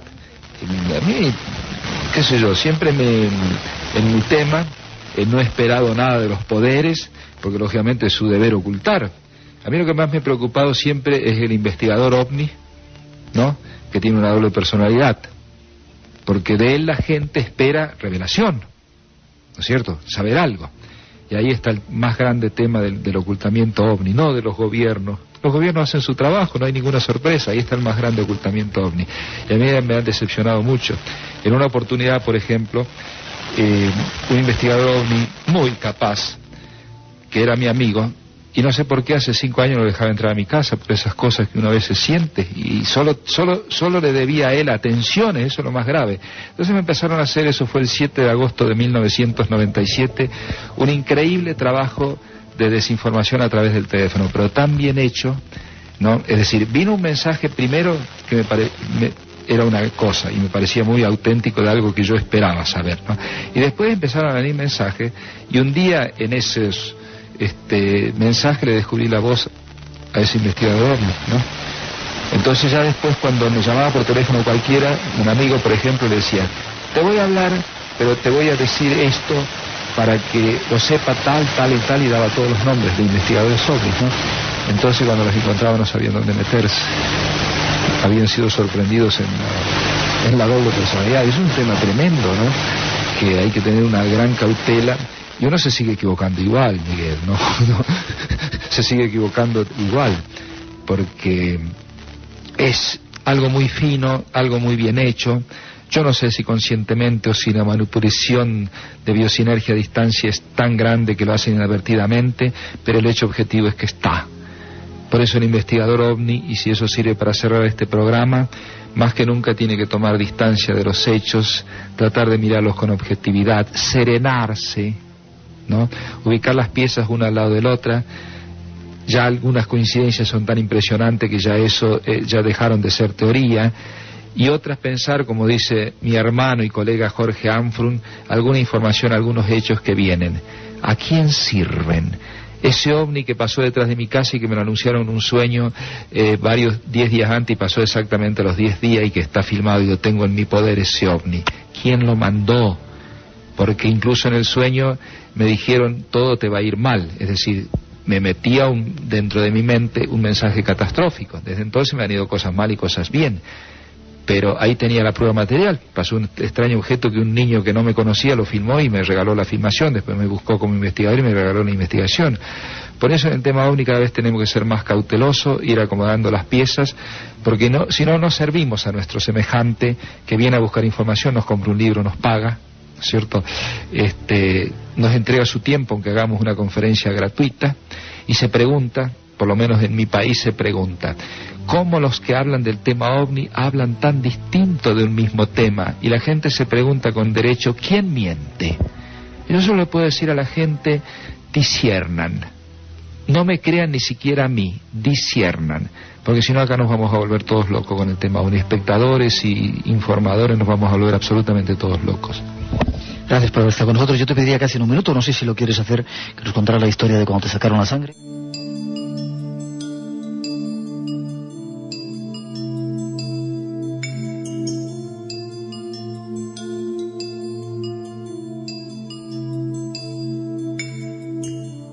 Bueno, los, los grandes investigadores o los investigadores de raza o aquellos que se han ocupado de este tema comprometidos a lo que significa darles a ustedes información, eh, hicieron mucha mella en ello, ¿no? Cuando uno se los escuchaba y por eso, eh, además de esa trayectoria que tiene uno de vida, aparte de la ufología o del estudio de los ovnis, hace que uno sea un poco crítico, que sea un poco, que se detenga en, en, en informarse. Eh, esto lo decimos aquí en la sala varias veces o en diferentes oportunidades porque uno habiendo pasado por la institución educativa, eh, sobre todo desde las universidades, eh, entiende uno cuando uno es crítico. Yo vi mucha gente al lado mía que no fue crítica y obviamente no, no se expuso tanto, pero cuando uno es crítico y no se cree todo lo que le dicen, eh, te das cuenta que la institución educativa te, te forma para hacer lo que la institución quiere y no nos forma desde la desde lo que somos como esencia, como ser humano. Y al haber llegado a este tema, hablo por mí, al haber llegado a este tema de esa manera, en este tema más crítico es uno. Entonces, más terco, entre comillas, que no es ser terco, más es eh, eh, exigente a la hora de qué entregarle al oyente, en este caso en alternativa extraterrestre, o qué decir en las salas cuando hablamos. Porque mm, por respeto a lo que uno es, a lo que somos nosotros. Decíamos en el inicio de esta alternativa extraterrestre en esta noche, al preámbulo de este encuentro que nos espera el próximo fin de semana, que queremos detenernos. Y, e, y de eso se trata el desmitificar la etiqueta. Desmitificar la etiqueta no hay otra manera de poderla desmitificar, de poderla sacar del mito, sino es deteniéndonos y, sabiendo realmente que estamos utilizando en la palabra.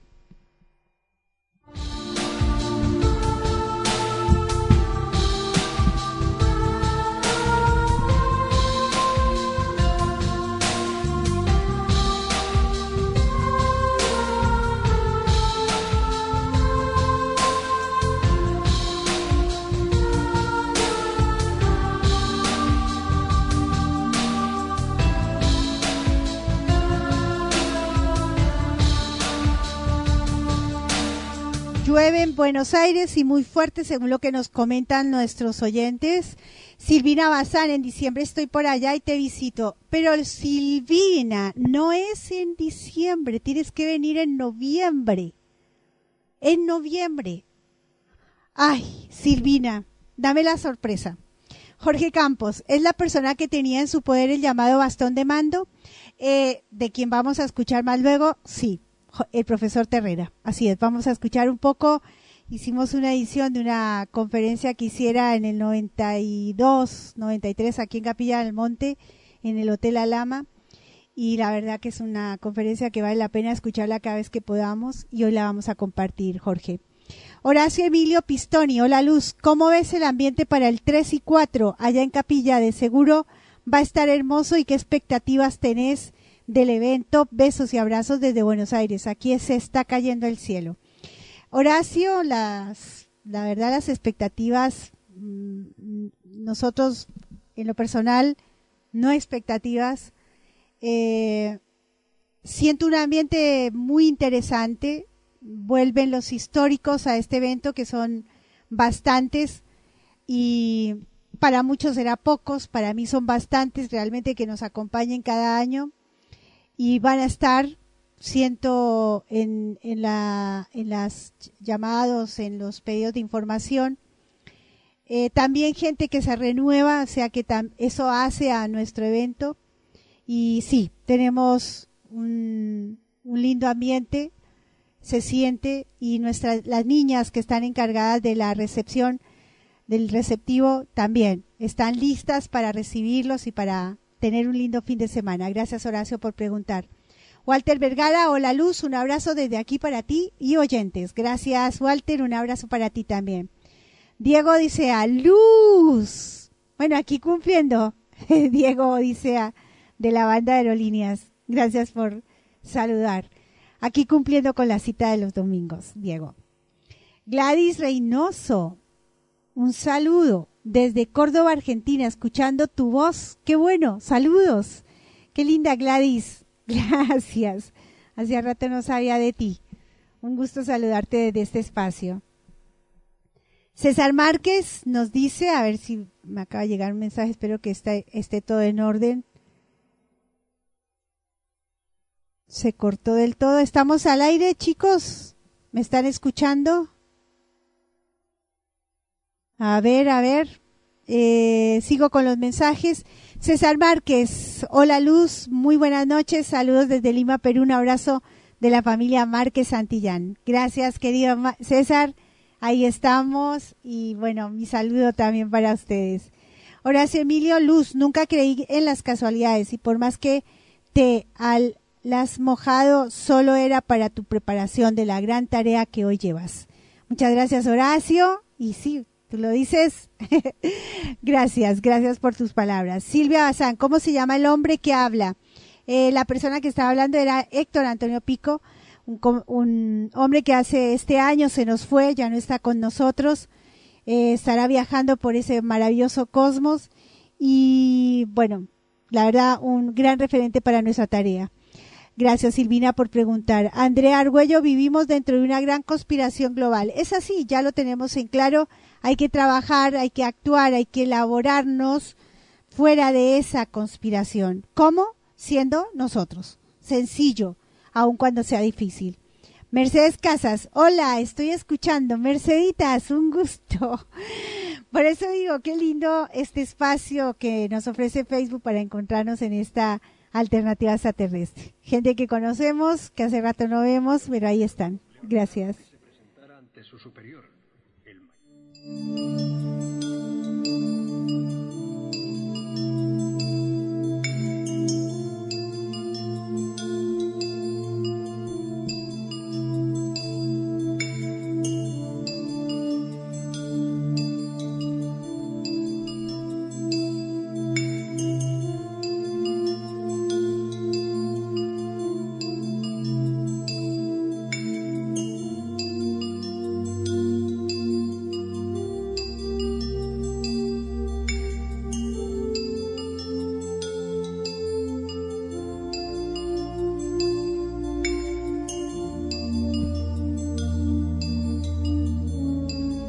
Bueno, y porque Alternativa Extraterrestre son ustedes, más mensajes que aparecen en el Facebook. Diego Odisea nos dice, qué genio este tipo, Héctor Antonio Pico. Sí, y estos genios se hicieron porque leían. Yo cada vez que me encuentro con, un Héctor, con un Antonio Rivera, con un Jacques Vale, estos hombres leen. No, no hablan porque les contaron ni por lo que ven. Hablan porque leían eh, se informaban. Y eso es lo que mm, a uno lo motiva a seguir en esto. Porque obviamente nosotros también somos de lectura, somos de, de ser curiosos, de no parar. Entonces, bueno. Eh, Gisela Montiel, total, gracias Diego por el comentario. Gisela Montiel, totalmente de acuerdo. El discernimiento siempre. Gracias, Giselle, y es, Gisela, y es así. Eduardo paso viendo y escuchándote, Luz, saludos. Eduardo, un gustazo, rico verte por ahí. Nadia, muy de acuerdo con tus palabras, Luz. Gracias, Nadia. Em, Carlos Soberano, ¿de dónde transmites? Estoy transmitiendo desde el Centro de Informes OVNI, acá dice papelito Centro de Informes OVNI. Nuestro centro de informes OVNI está en Capilla del Monte, Córdoba, Argentina. Hoy estamos aquí, mañana no sabemos, porque el programa va donde nosotros vamos. Gracias, Carlos, por tu pregunta. Carlos Soberano, tengo un bastón de mando, ¿cómo se usa? ¿Mm? No sé. Y la verdad que esperemos que si lo tienes, que actúes en él o lo uses como lo sientas.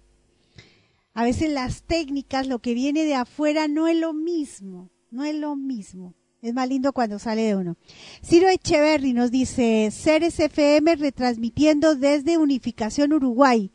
Ah, qué bonito. Gracias, Ciro. Ah, eso es noticia. Nos están retransmitiendo desde Ceres FM. Decí por favor la dirección de noviembre. Claro que sí. En noviembre, eh, la dirección me imagino que se refiere a dónde poder recibir información desde nuestra página web www.ciouritorco.org. Eh, la, eh, la, actividad se va a realizar en el cine Enrique Muño, aunque van a haber dos visitas. El sábado vamos a salir. Eh, no sé si a eso te refería Ciro y muchas gracias. Un saludo a todos los oyentes de CRFM, Ceres FM allí en Uruguay. Muchas gracias. Me dicen que se está escuchando perfectamente. Guillermo Darío Matina, hola Mari, primera vez que te veo en vivo. Muy bueno el programa. ¿Cómo anda Mario Goros Terrazú? ¿Sigue colaborando con el CIO? Así es. Mario sigue colaborando.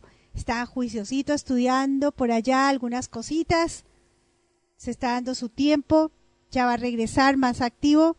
Pero claro que sí, él nos acompaña y mucho en nuestra tarea por estos tiempos dados sus actividades nos está ayudando a llevar el programa a iBox que es bastante porque luz no da con tanto y esa es una tarea que la verdad agradecemos de Mario Gorosterrazu y aprovechamos para saludarlo. Carmen de Areco, él está haciendo su tarea allí. Eh, bueno, eh, permanecemos en contacto con él, salvo que sus actividades, como digo, sus circunstancias por estos tiempos no le permiten eh, estar más de cerca, pero, pero está, está con nosotros, sí Señor.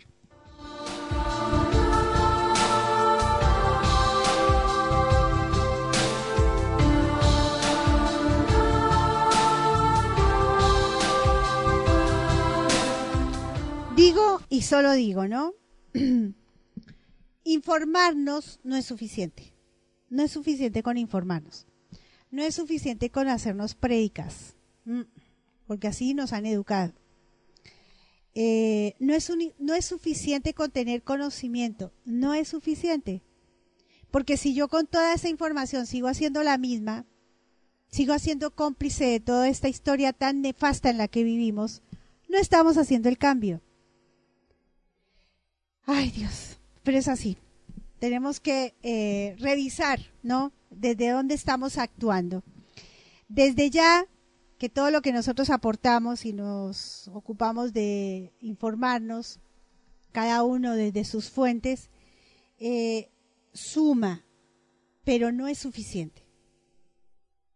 No es suficiente. Nos tenemos que ocupar de actuar. Bien, traigo para ustedes, uy, perdón por el, la voz tan fuerte.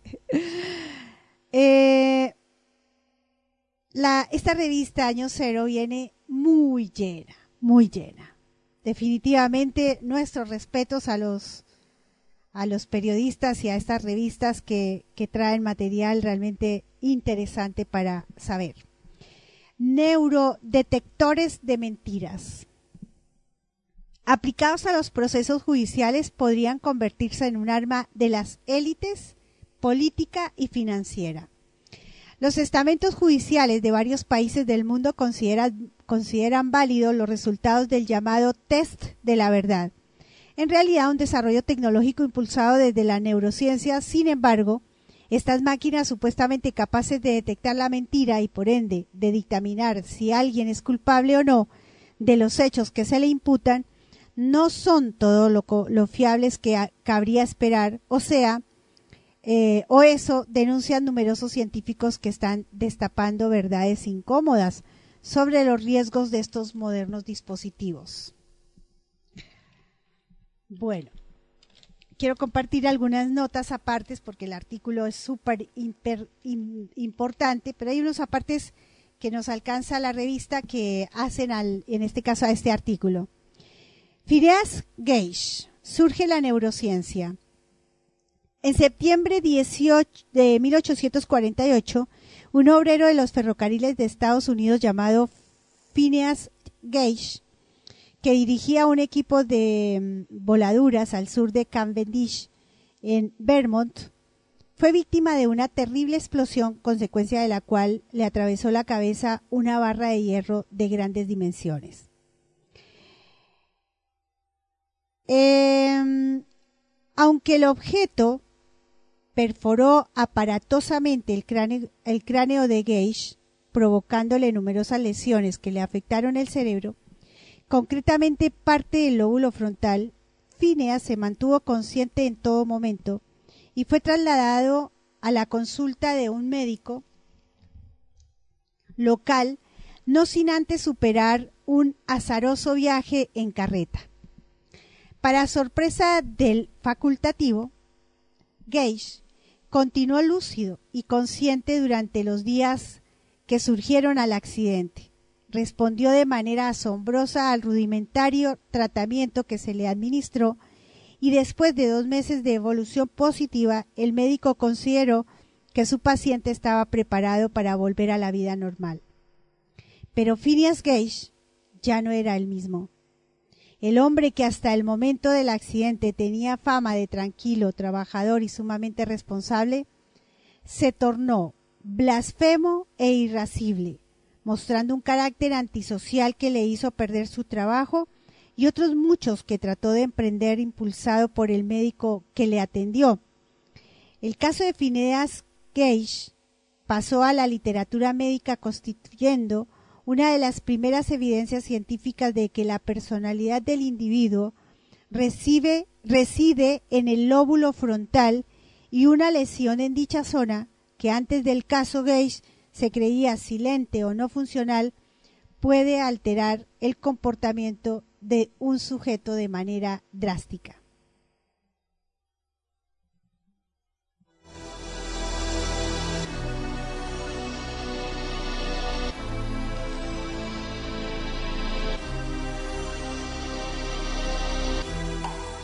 Neurociencia en la justicia española. En España la neurodetección de la verdad solo se ha aplicado en tres ocasiones, en la forma de potenciales evocados, también llamado test de la verdad en prensa.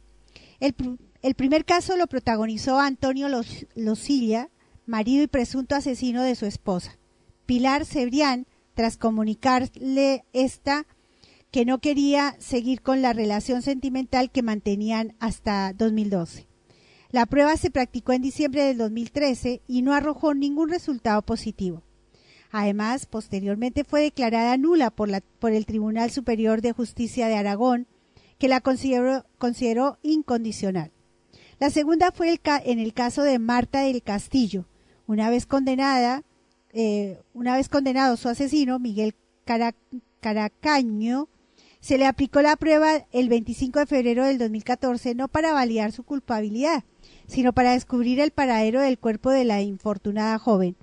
Aunque en el transcurso de la prueba el cerebro de Carcaño reaccionó positivamente ante la imagen de una determinada carretera de Sevilla, la posterior búsqueda en el lugar señalado por la máquina resultó infructuosa. La tercera ocasión en que se aplicó la prueba, en septiembre del 2014, tuvo como protagonista a Fernando Silva, Sande, quien fuera miembro de la organización terrorista Grapo. Al igual que en el caso de Marta del Castillo, se pretendía hallar alguna pista eh, conducente a localizar el cadáver de Publio Condón Munilla, empresario secuestrado por el Grapo en 1995. Aunque Silva Sandé reaccionó ante la fotografía en su lugar concreto del sur de Francia, el cuerpo del empresario no se halló en el mismo.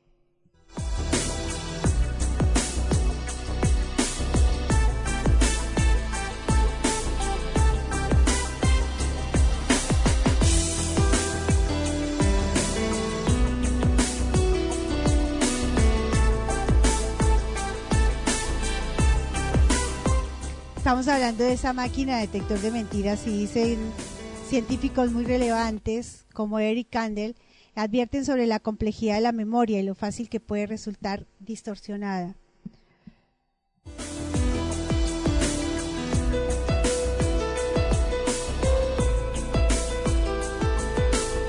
Bien, datos, información general que hace a lo que somos como seres humanos, ¿no? realmente somos un, un bicho bien, bien especial, muy bien diseñado, y que solamente como nos educamos, eh, en eso nos transformamos. Cada día uno escucha a grandes pensadores hablar de estos temas y mm, se siente uno identificado, ¿no? Porque uno necesita o uno siente eh, la urgencia de revisar nuestro, nuestro accionar para realmente entender que sí se puede con el cambio. Muchas han sido las culturas que han desaparecido, culturas humanas, sociedades humanas en este planeta que han desaparecido, ya sea por catástrofes propias del planeta, que se dan por, las formaciones de este planeta en su cambio climático o en sus cambios de las cortezas de, de lo que está pasando aquí abajo, y muchas son las civilizaciones humanas que han desaparecido por autodestruirse, por autodestrucción, porque no lograron encontrarse. Y mientras tanto, yo me pregunto, eh, y es lo que nos motiva este encuentro del próximo fin de semana, digo, me motiva, eh, me pregunto qué ha pasado con aquellas civilizaciones que se han sostenido desde los tiempos porque sí, han desaparecido civilizaciones humanas, pero hay otras que han permanecido, y no precisamente nuestra, la nuestra. La occidental, esta, esta Matrix, se sostiene en la violencia y en el miedo. Pero hay culturas que se han mantenido vivas aquí abajo y aquí arriba en actitud humanamente bien construida. Estamos hablando de los naturales, de los ancestros. ¿Por qué? ¿Dónde están y cómo han podido sobrevivir a los tiempos, a los años, ¿no? hay personas estudiosas desde diferentes de líneas de pensamiento, desde diferentes líneas de investigación, antropología, arqueología, semiología, nombres que hemos propuesto en este programa, que nos dan la respuesta.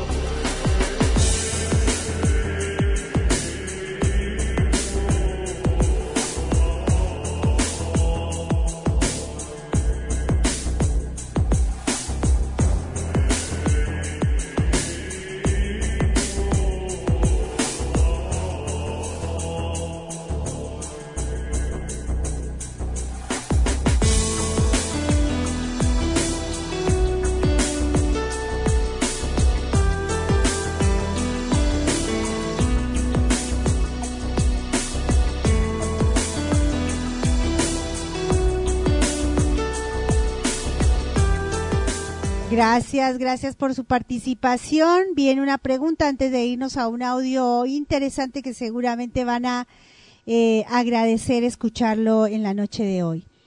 Lo lindo de la radio, digo, ¿no? Digo, eh, si hay algo lindo que tiene la radio es que tú puedes ocuparte mientras escuchas. Y qué lindo que lo que escuches sea alimento para el alma, alimento para nuestra mente y espera, esperamos que lo que nosotros ofrecemos desde aquí sea eso para ustedes, ¿no? Que realmente el programa cumpla con ese acometido. De lo contrario, está bueno que nos lo hagan sentir, porque lo lindo es que ustedes se nutran como lo hacemos nosotros al hacer el, el programa. Vamos con esta linda mm, observación que nos hace Gisela. Nos dice Luz, sería bien interesante si no lo han hecho ya antes, hablar de cómo se ha ido modificando en el tiempo moderno la idea del tema de la presencia extraterrestre entre nosotros. ¿Será que hemos sido lentos? Y tu, tu reflexión, Gisela, me motiva a decir eh, dos cosas. Una, que la presencia extraterrestre ha sido muy bien presentada desde los tiempos por personalidades que supieron ubicar en la temática desde lo cognitivo y desde la mm, el no asegurar, pero el de plantear muchas preguntas. Y me parece que aún tenemos que quedarnos en ese punto, es decir, tenemos que ser lentos pero ocupados, no lentos y desocupados. Eh, porque realmente muchas preguntas no las tenemos, no tenemos respuestas. Y esas preguntas, lo digo desde acá, desde el Centro de Informes OVNI, las tienen nuestros naturales, nuestro, nuestro ancestro, el pasado tiene todas esas preguntas. Entonces, me parece, entiendo, Gisela, es un tema que se reitera en alternativas extraterrestres en diferentes contextos, desde diferentes voces, pero la presencia extraterrestre es mucho más de lo que nos ha vendido la etiqueta. Y por otro lado, si hemos sido lentos nosotros, sí, claro que sí hemos sido lentos, pero hemos sido, somos lentos a la hora de no ponernos en acción a lo que ya sabemos. Si yo ya sé que hay conspiraciones, yo no me tengo que detener en ello. Tengo que salir de esa manipulación tengo que salir de esa matrix. Y es ahí el desafío. Em, pero linda reflexión, Gisela. Buenísima. Fernando Raúl, Pedro, desde Merlo, Buenos Aires, un abrazo. Fernando Pedro. Gracias por el saludo, Fernando, muy amable. Bien, Damián te manda saludos, Mario Goros Terrazú, que te están extrañando.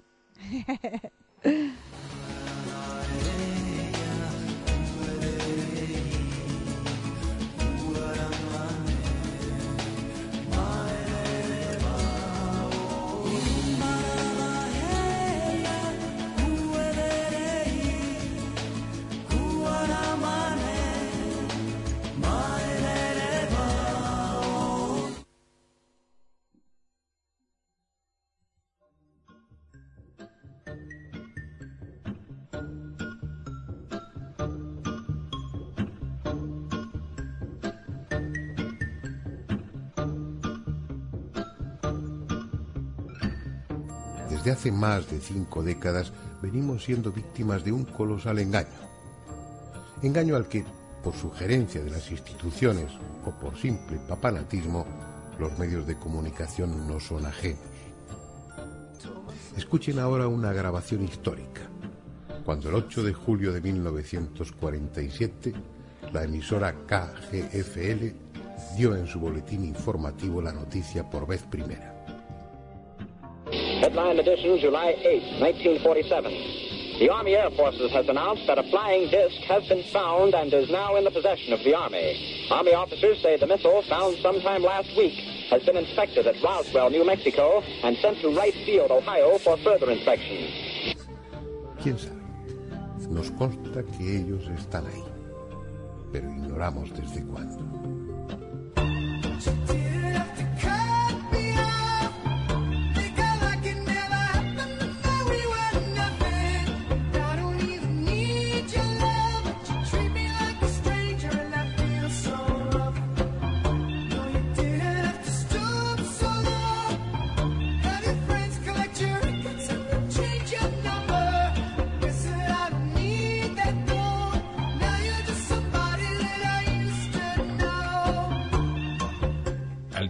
Extraterrestre.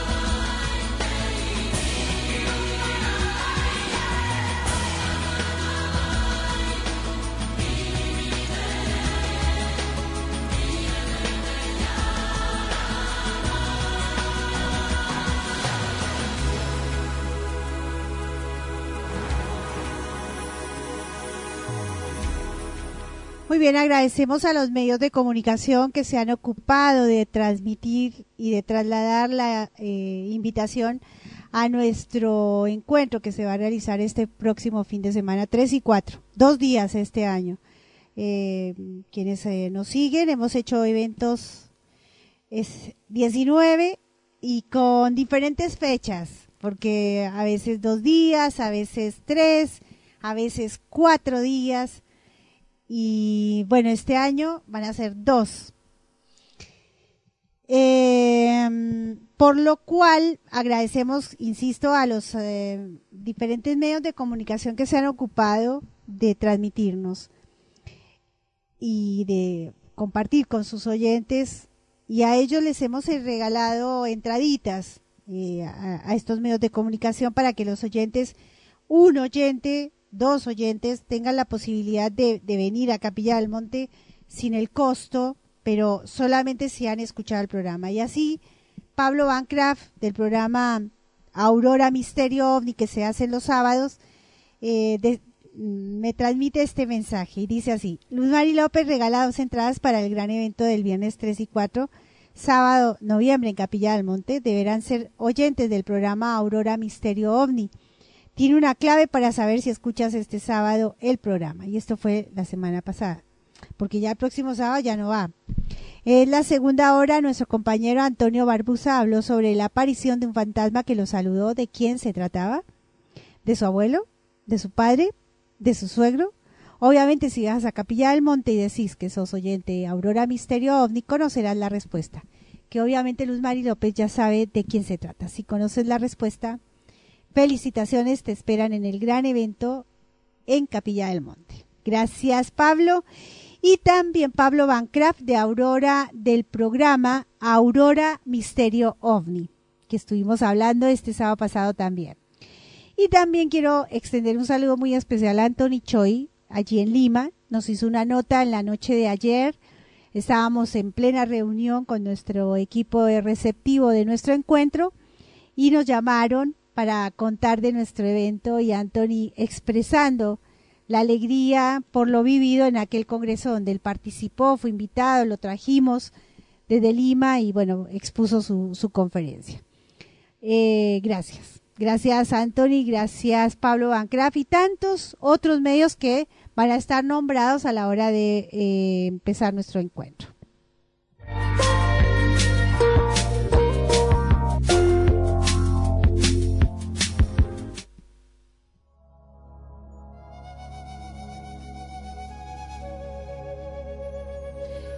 ¿Qué días transmites?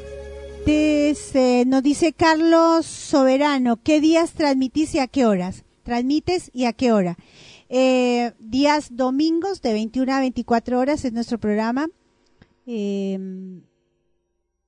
21 a 24 horas, hora argentina. Hora colombiana de 7 de la noche a 10 de la noche. Bueno, mmm, nos vamos, nos vamos con un poquito de, de profesor Alfredo Terrera.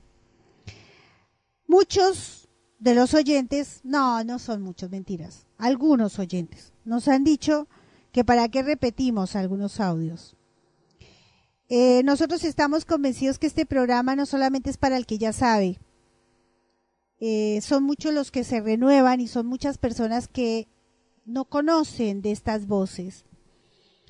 Y aún así los, conozcamos, es como un libro cuando uno lo toma, ¿no? Una vez, lo lee, los lee la segunda vez, son otras cosas las que se encuentran en ese libro, ¿cierto?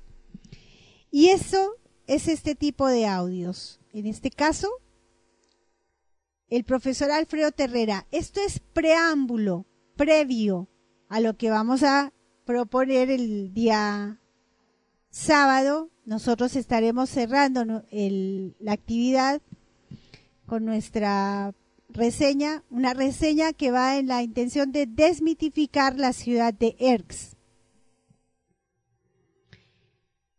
Uno de los catedráticos de la Universidad de Córdoba hizo una conferencia sobre la ciudad intraterrena. Intraterrena, lo dice su, su nombre, ¿no? Eh,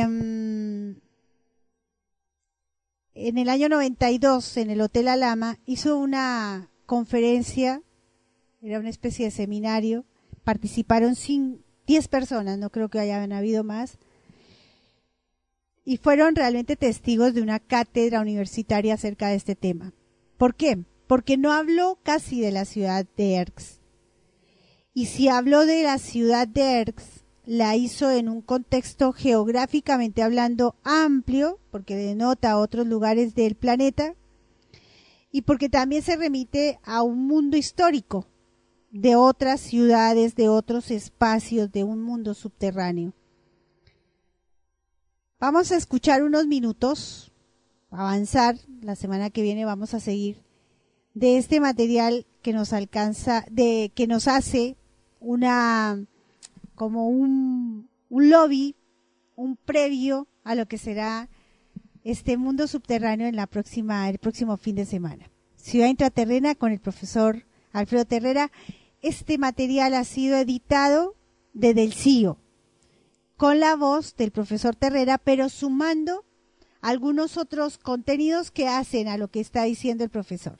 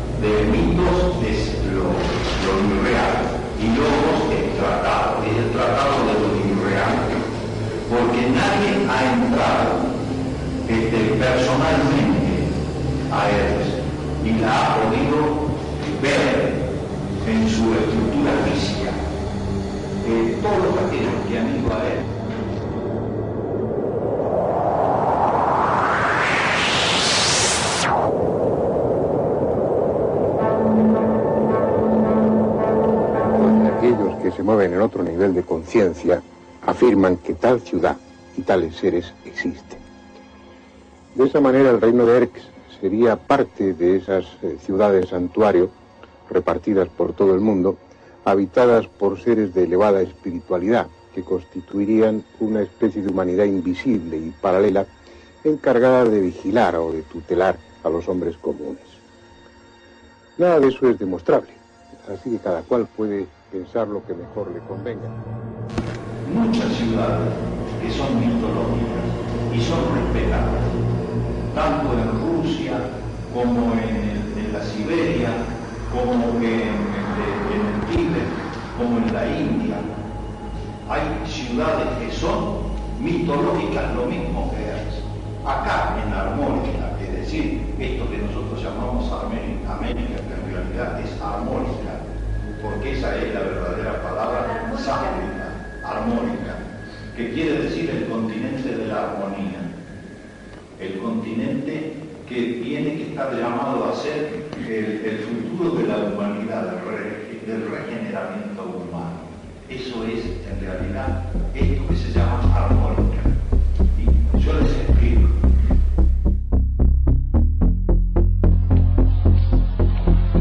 En esos tiempos había sobre la superficie de la Tierra un solo continente llamado Pangea. Durante millones de años, este continente se fue dividiendo y separando hasta formar los continentes que conocemos ahora.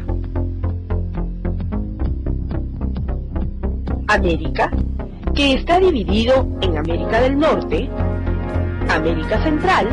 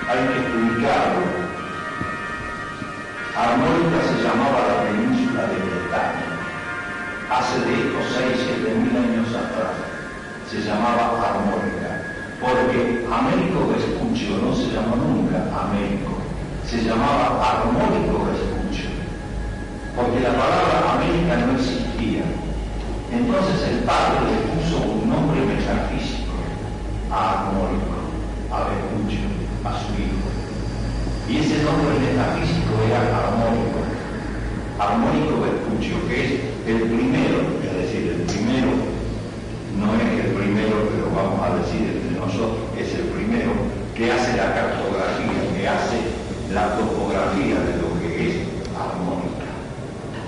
¿Se da cuenta? E- Eso es. Hay, hay otros, como Philip Reyes, hay, hay otra gente que hace mucho anterior. Hay otro que se llama Jadones, H-A-D-D-O-N-I-S, Jadones. Ese Jadones hace también eh, mapas terrestres del planeta, a donde está ubicada, por ejemplo, la Atlántida armónica. Es, es increíble, pero es así. ¿Se dan cuenta? Entonces el padre le pone armónico porque no existe la palabra América. América después es una, es, un- es una palabra creada por España, por Norteamérica, seguida porque a ellos les convenía que esto se llamara de esa manera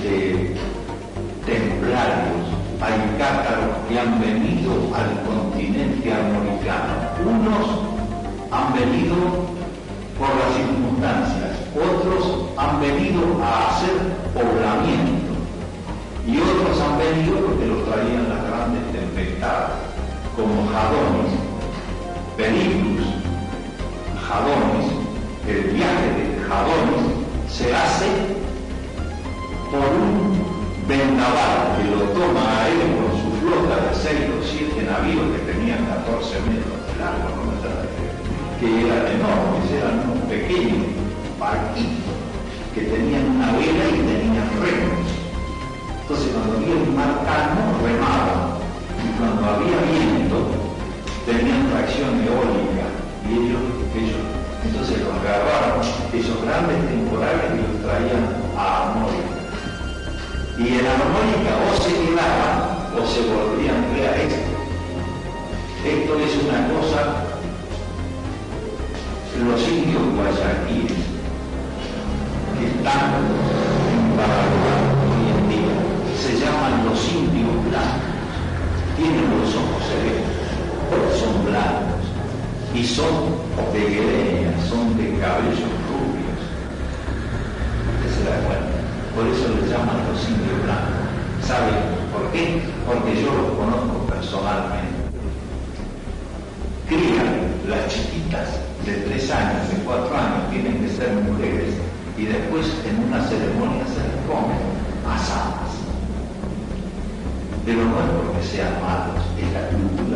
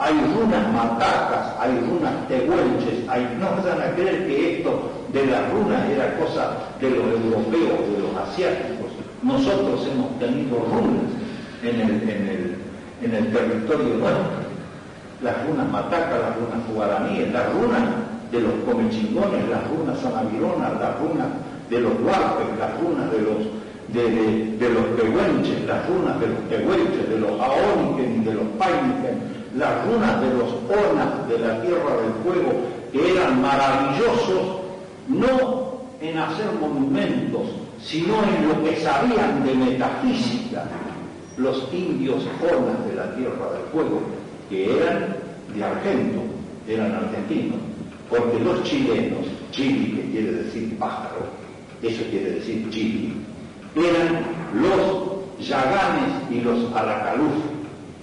Esos eran chilenos, pero los zonas eran nuestros, y los zonas, la Argentina, no la Argentina pobrecita, lo mataron los empresarios, no quedó un solo bono vivo, porque los zonas comían las ovejas y había empresarios que tenían un millón de ovejas. Entonces, los zonas molestaban, entonces los cazaban a tiros de ovejas, o los cazaban a cuchilladas, les llevaban los testículos a las empresas, o llevaban las tetas de las mujeres, los pechos de las mujeres, o llevaban las orejas. Y después dijeron no, dijeron las empresas, porque los buboneros, que así se llamaban los cazadores de indios, nos hacen, nos mienten, les cortan un pecho a la mujer y la dejan viva, le cortan los testículos al hombre y lo dejan vivo, no, no, el indio hombre. Es el mejor indio, entonces los hacían matar, no era solamente a los hombres, sino también a los hermanos de Huelche, a los Aoriken, es decir, los de Huelche del norte, y los Painiken, o sea, estas son denominaciones antiguas, no la gente de ahora, ahora ya ni se conocen. Los Painiken estaban en lo que es el estrecho de Magallanes, lo que es la provincia de Santa Cruz, y los Aoriken estaban al norte del Chubut, mire, tenían, eran maravillosos. El último, eh, la última ceremonia que hacen, la hacen en un sitio que se llama Esquiunequiparia. Anótenlo, tengan presente. Esquiunequiparia, que quiere decir el doctoral dorado por el sol naciente. Pero miren lo que América, el Nuevo Mundo, constituye un heterogéneo conglomerado en el que se mezclan paisajes, pueblos y gentes. Joven y vieja a la vez, es un grandioso escenario en el que han aparecido múltiples culturas y lenguas, muchas de ellas de considerable antigüedad y de significación universal. América es un continente extendido de norte a sur. Gracias a las diferencias de altitud, se hallan representados todos los climas de la Tierra y todos los paisajes. Las montañas rocosas, la Sierra Madre y los Andes, es decir, los sistemas montañosos más importantes, se encuentran en la vertiente del Pacífico. Ello deja han vivido en nuestra tierra. Y el pago que le dieron los holandeses, los franceses, los ingleses y los chilenos que vivían en la Patagonia fue la muerte y la destrucción. El último gran parlamento que hicieron los pampas, los franqueles, los bologanos, todos que se reunieron en Esquinequiparia, acuérdense el nombre, en Esquinequiparia, el doctoral dorado por los rayos nacientes del sol. Esa era la traducción. Esto es verídico, esto no van a creer que es mentira, que es este, cosas dichas por Ramiro, por ser, que no los nombro, pero que, que sabemos quiénes son. Esto es cierto, esto es una cuestión histórica, antropológica. El último, el último Tautún, el último parlamento que hacen estos llamados salvajes es ahí en esa región del Chubut. Y después de ahí se pierden porque los matan a tiros. Fíjese que mi padre, que no es viejo, que tendría ahora ciento y algún año, se acordaba que los indios se abrazaban cuando los blancos les daban cianuro en el pan y en el asado. Entonces ellos giraban, porque todos tienen que girar en una dirección determinada. Todos giran siguiendo el ruido de las estrellas en el cielo. Entonces los indios se tomaban unos con otros y hacían en el sentido de elogio la vuelta en contra de las manitos del reloj de estrógeno. Hacían la vuelta de estrógeno y decían, cristianos viviendo. Y muriendo. Es terrible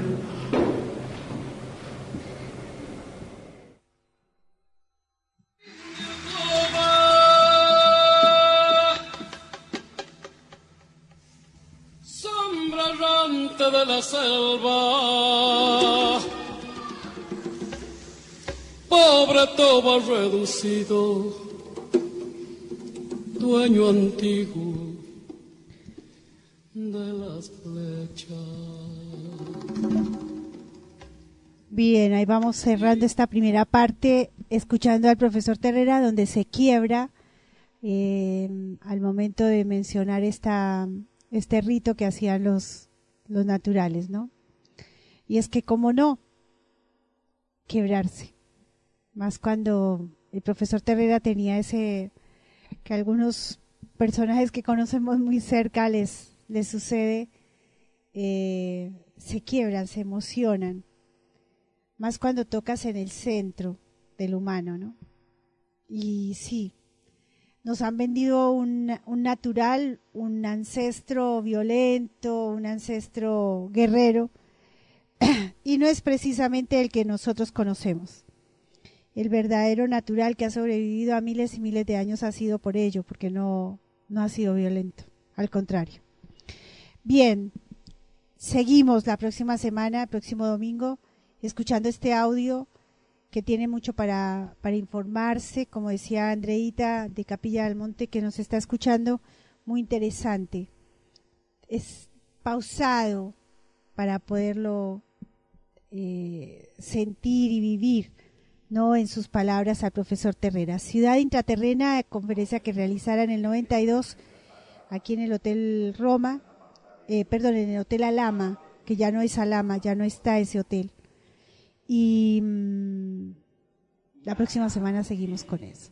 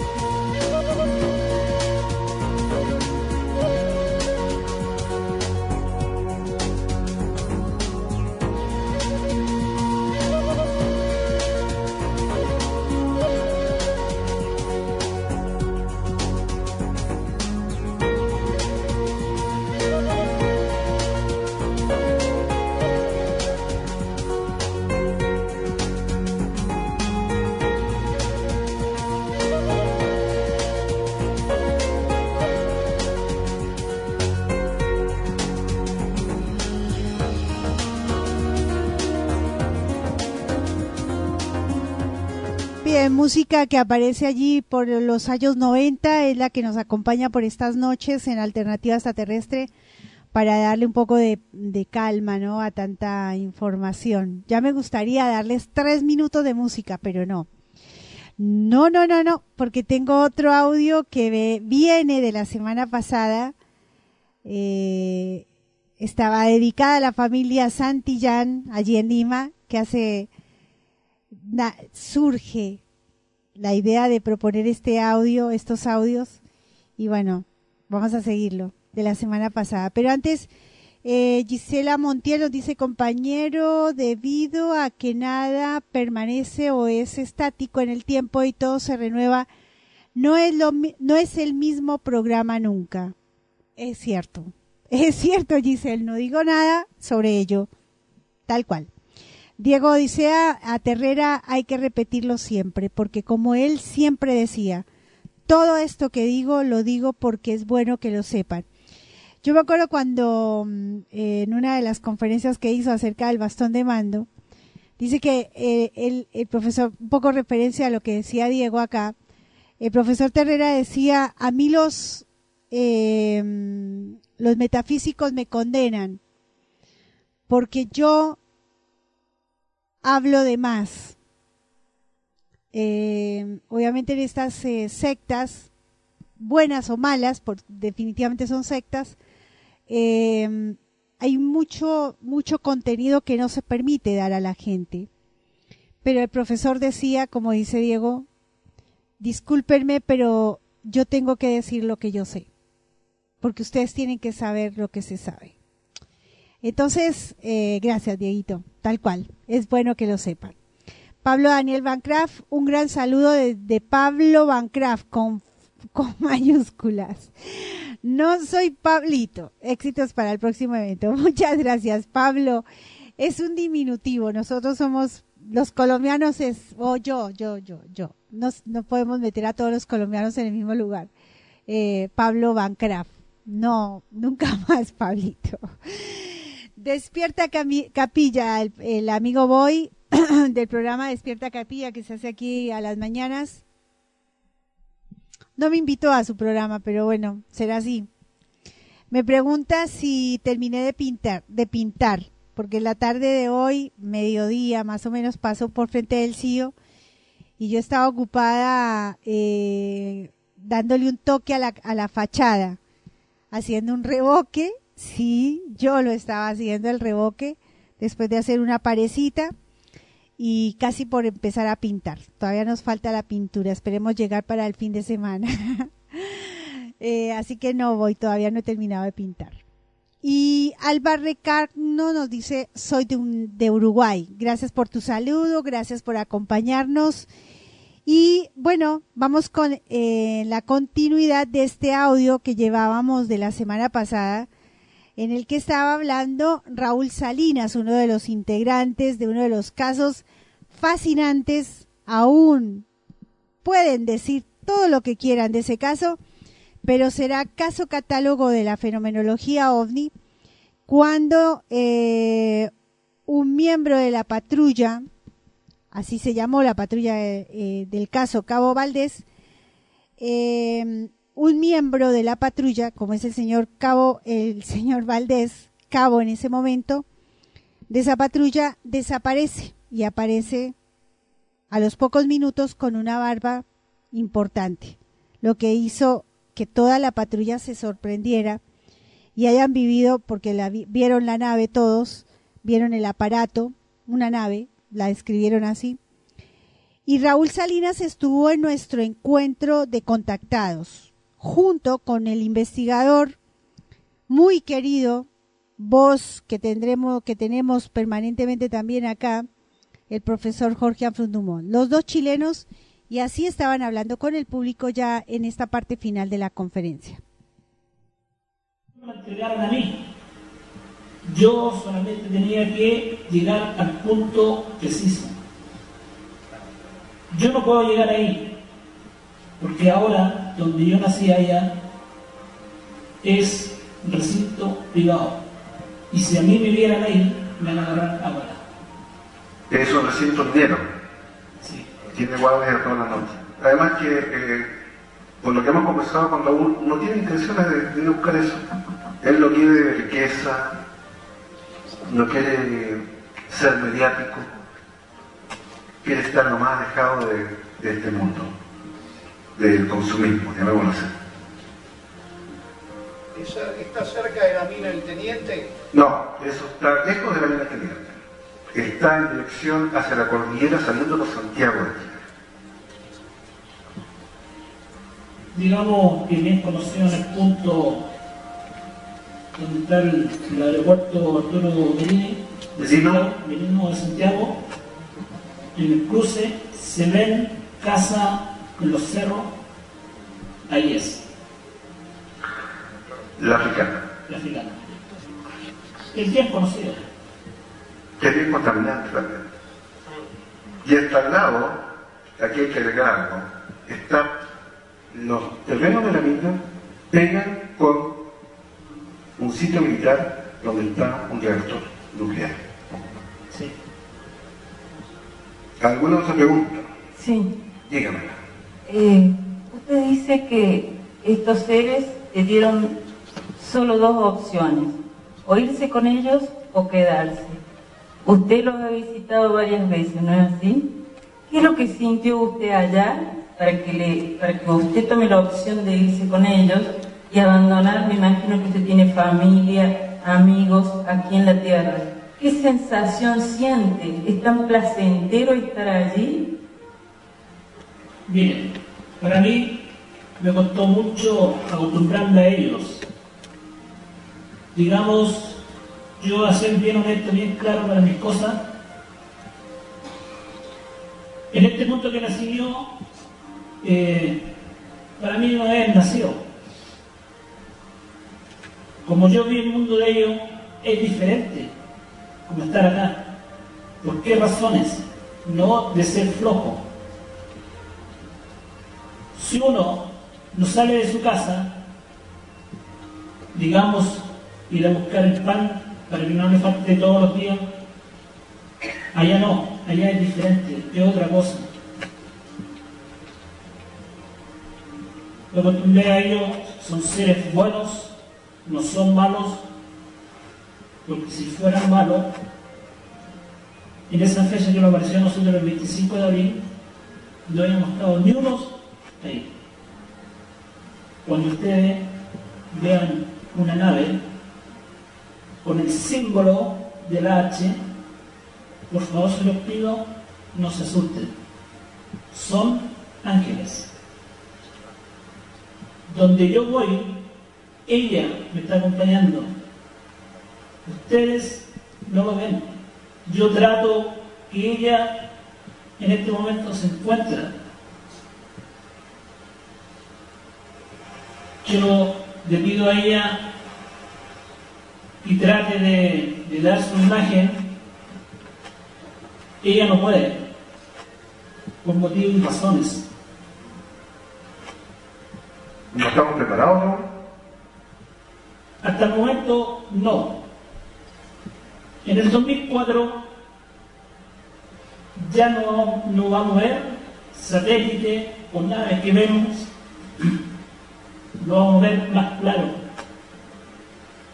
Ellos van a estar más cerca de uno. Y cuando ustedes quieran pedir algo, o de lo que yo de 3 a 6 de la mañana, lo que estoy viviendo, de lo que lo voy a entregarle, Jorge se va a encargar de eso, pídenme a ella. Con las tres palabras que se llama Amalia, tres veces. Es como un ritual. Ritual, poniendo la mano como un juramento. Y voy a tratar de pedírselo más a fondo a ella. Que vean un poquito, digamos, el mundo de ellos. ¿Lo toman o lo dejan? Eh, yo quería preguntar por qué ella es totalmente, parece humana y el hombre que salió en la foto es mitad animal y mitad hombre. ¿O cómo es? Si alguna vez le preguntó por qué eran así diferentes o todos los demás eran igual a Amalia o igual al otro hombre. No, ellos no son de carne y hueso. Yo lo tomo seres, la palabra, ¿cómo se dice? No, no. Etéricos. No, si ellos son como, digamos, no tienen órganos, no tienen, digamos, por el permiso de ustedes, de tener relaciones con personas. Ellos sacaron de agarrar una persona y como sacarle fotocopia. Clonar. Tenemos que aceptar un tipo de clonaje. Como... Ya, entendemos. Eres claro. ¿Presentan el aura? Sí. Nosotros. Sí. Ella. Se representó el aura, pero cuando aparece la cámara de Killer se acabó la mentira. ¿eh? Ahí se ve el aura de la persona. Mire, eh, donde yo ando en cualquier parte, hay muchos seres que están aquí en la tierra. Nosotros, los demás, no lo ven. Yo los veo. ¿En qué forma ellos bajan o otros seres bajan, se me encarna en su cuerpo Usted sigue donde tiene que estar siguiendo.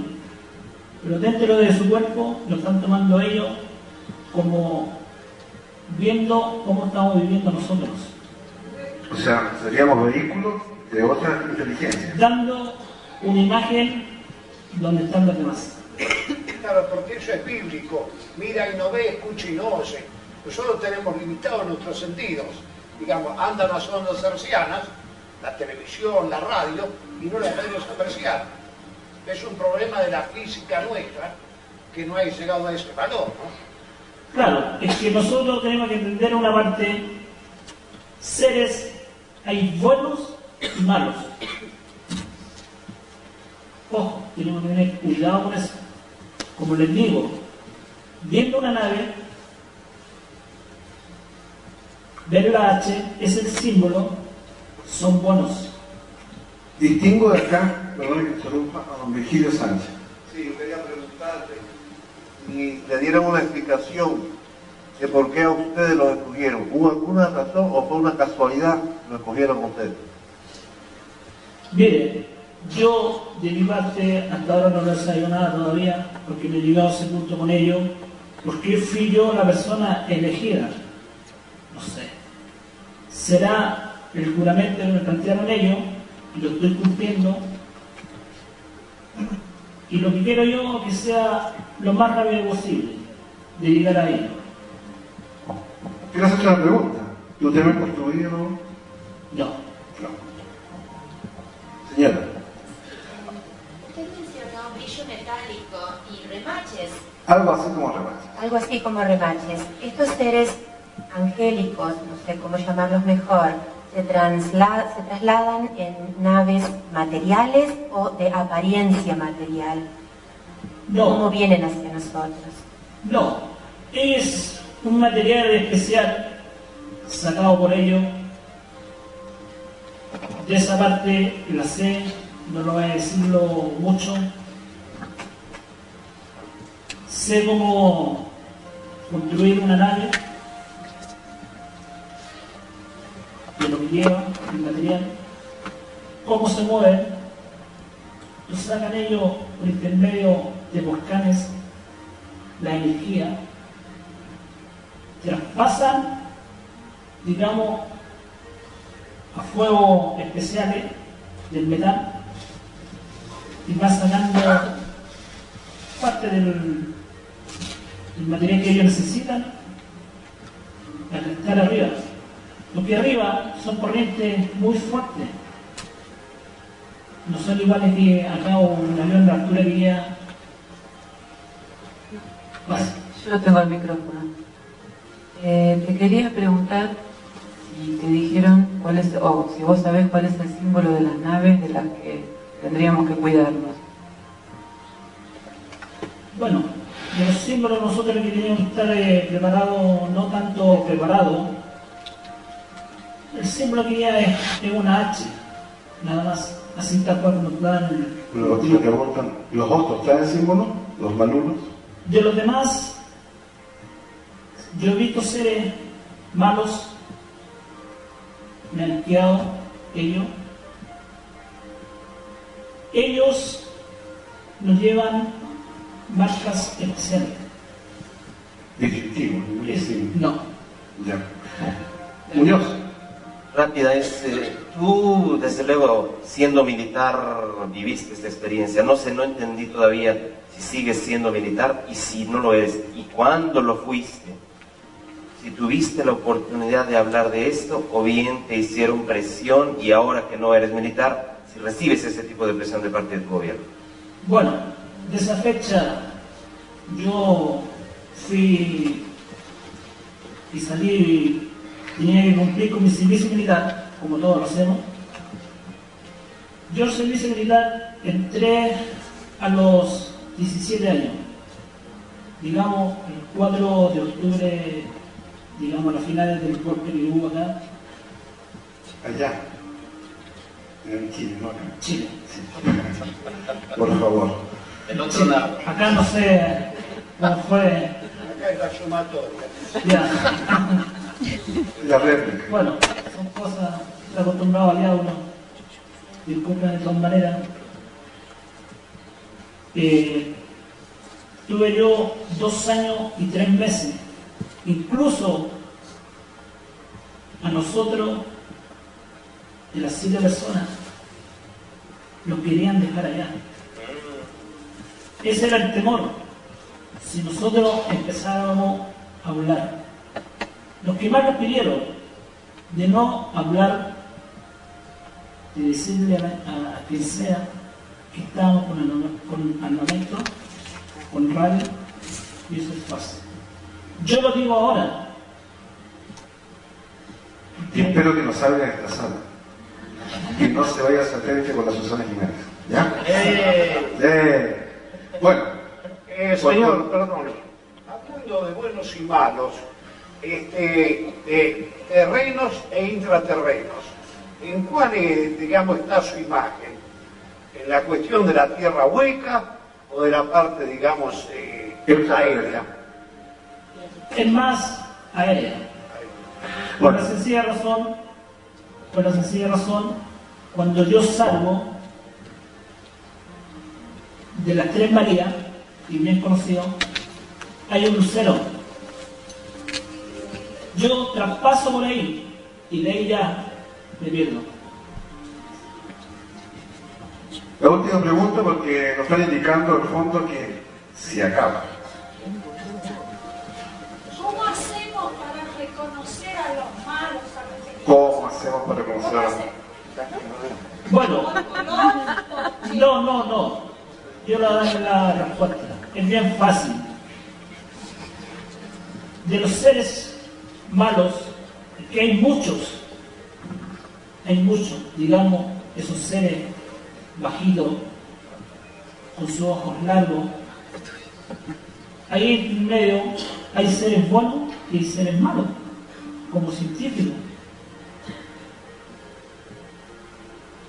Por eso tenemos que tener cuidado. Tratar de hacer un espíritu. Tratar de, de, de, de arrancarse de ellos? desviarlo, Desviarlo. separarlo de ahí de inmediato, no quedarse ahí. Perdón, eh, las, eh, las marcas, eh, por favor si podéis describirlas y en qué parte del cuerpo las tenés. Bueno, para que lo vayan viendo más todavía, ya va a llegar un- una hora de relajamiento saliendo aquí de la sala para las personas que quieran verlo. Tengo una tomada acá atrás y la otra en mi brazo. De todas maneras, uno por uno, si lo están las personas que quieran verlo, se lo voy a mostrar. Aquí no, no queremos tapar información, queremos entregar. Bueno, eh, me están indicando que estamos en la partida. Todos tuvieron la oportunidad de preguntar. La tertulia podemos seguir un poquito más.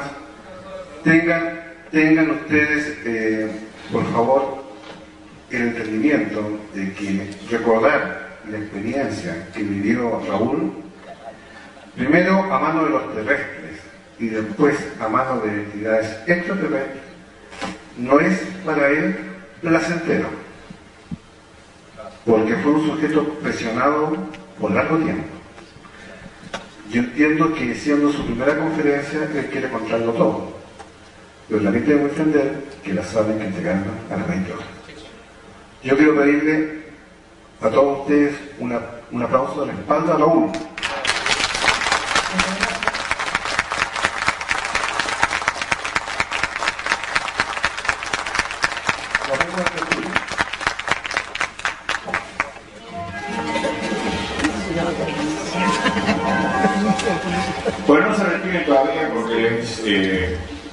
Quiero decirles que hoy yo la vi la marca de Raúl. Si él la quiere mostrar, me parece muy bien porque está todo su derecho, pero es cierto, la marca la tiene, en el cuello tiene brazo.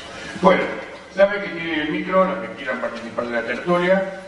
Hoy vamos a tratar de respetar los horarios porque si no vamos a aparecer de nuevo. Va a ser de 9 a 11. Tienen la posibilidad de la toma. Y las que nos quedan.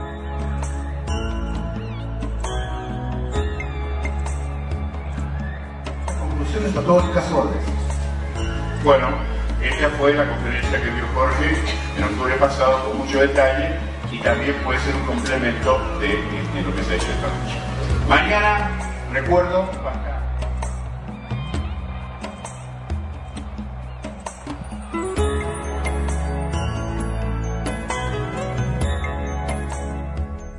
Fascinante, ¿no? Relatos y relatos, experiencias, casos y casos, realmente fascinante. Esto es lo que mm, se ha vivido en este centro de informes OVNI desde el año 99 y seguimos sumando, seguimos creciendo en esto de, del conocimiento, de la información y en el gran compromiso de, como dice el, profe- el parapsicólogo, el psicólogo, parapsicólogo Fernando Jiménez del Oso, hace bastantes años, ya no está con nosotros tampoco, y decía, de todo lo que he investigado, de todo lo que yo he vivido en la via- en- viajando por el mundo tras estos misterios, nos estarán indicando que seamos seres humanos bien construidos.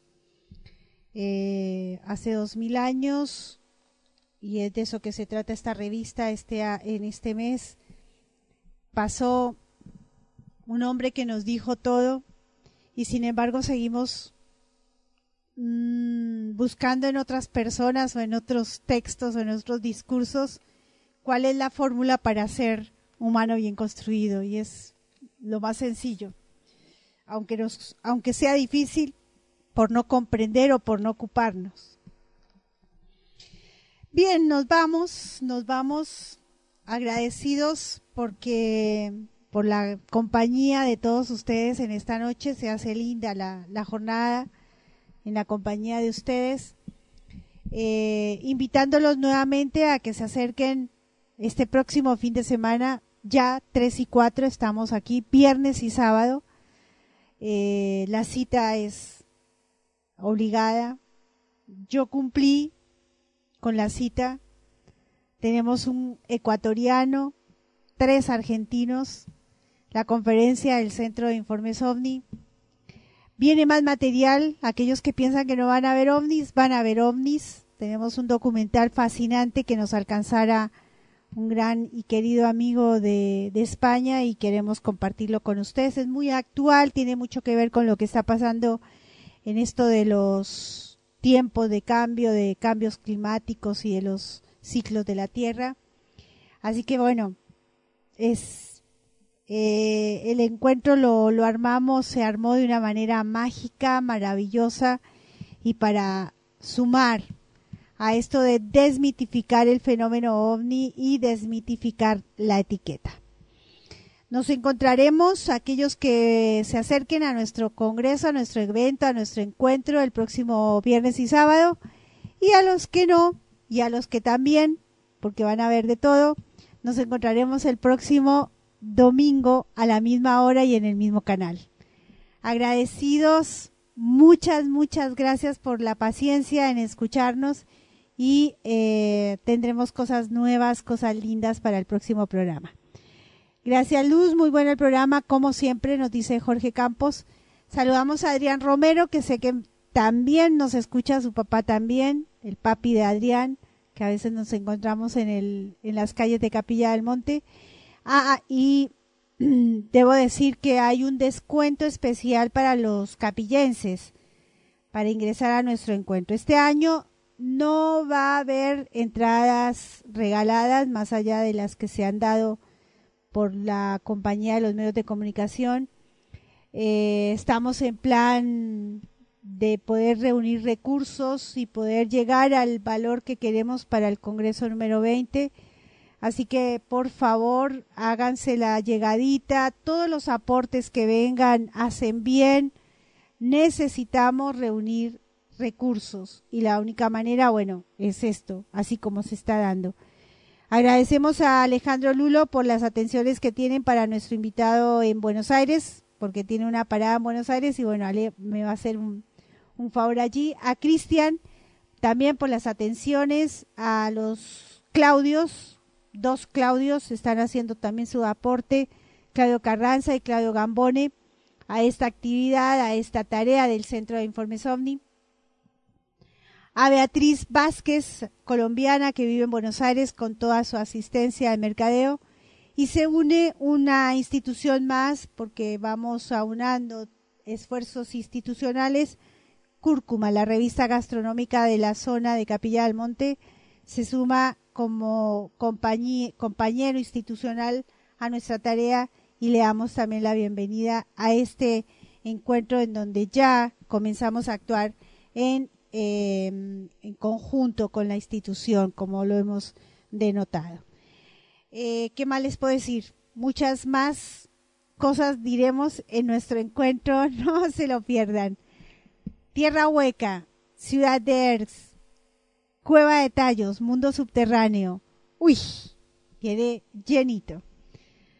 Nos encontramos la próxima semana y nos vamos con esta canción cientos de ovnis, Linda Aguilala. Así despida, despide Alternativas a Terrestre para encontrarnos el próximo fin de semana. Gracias.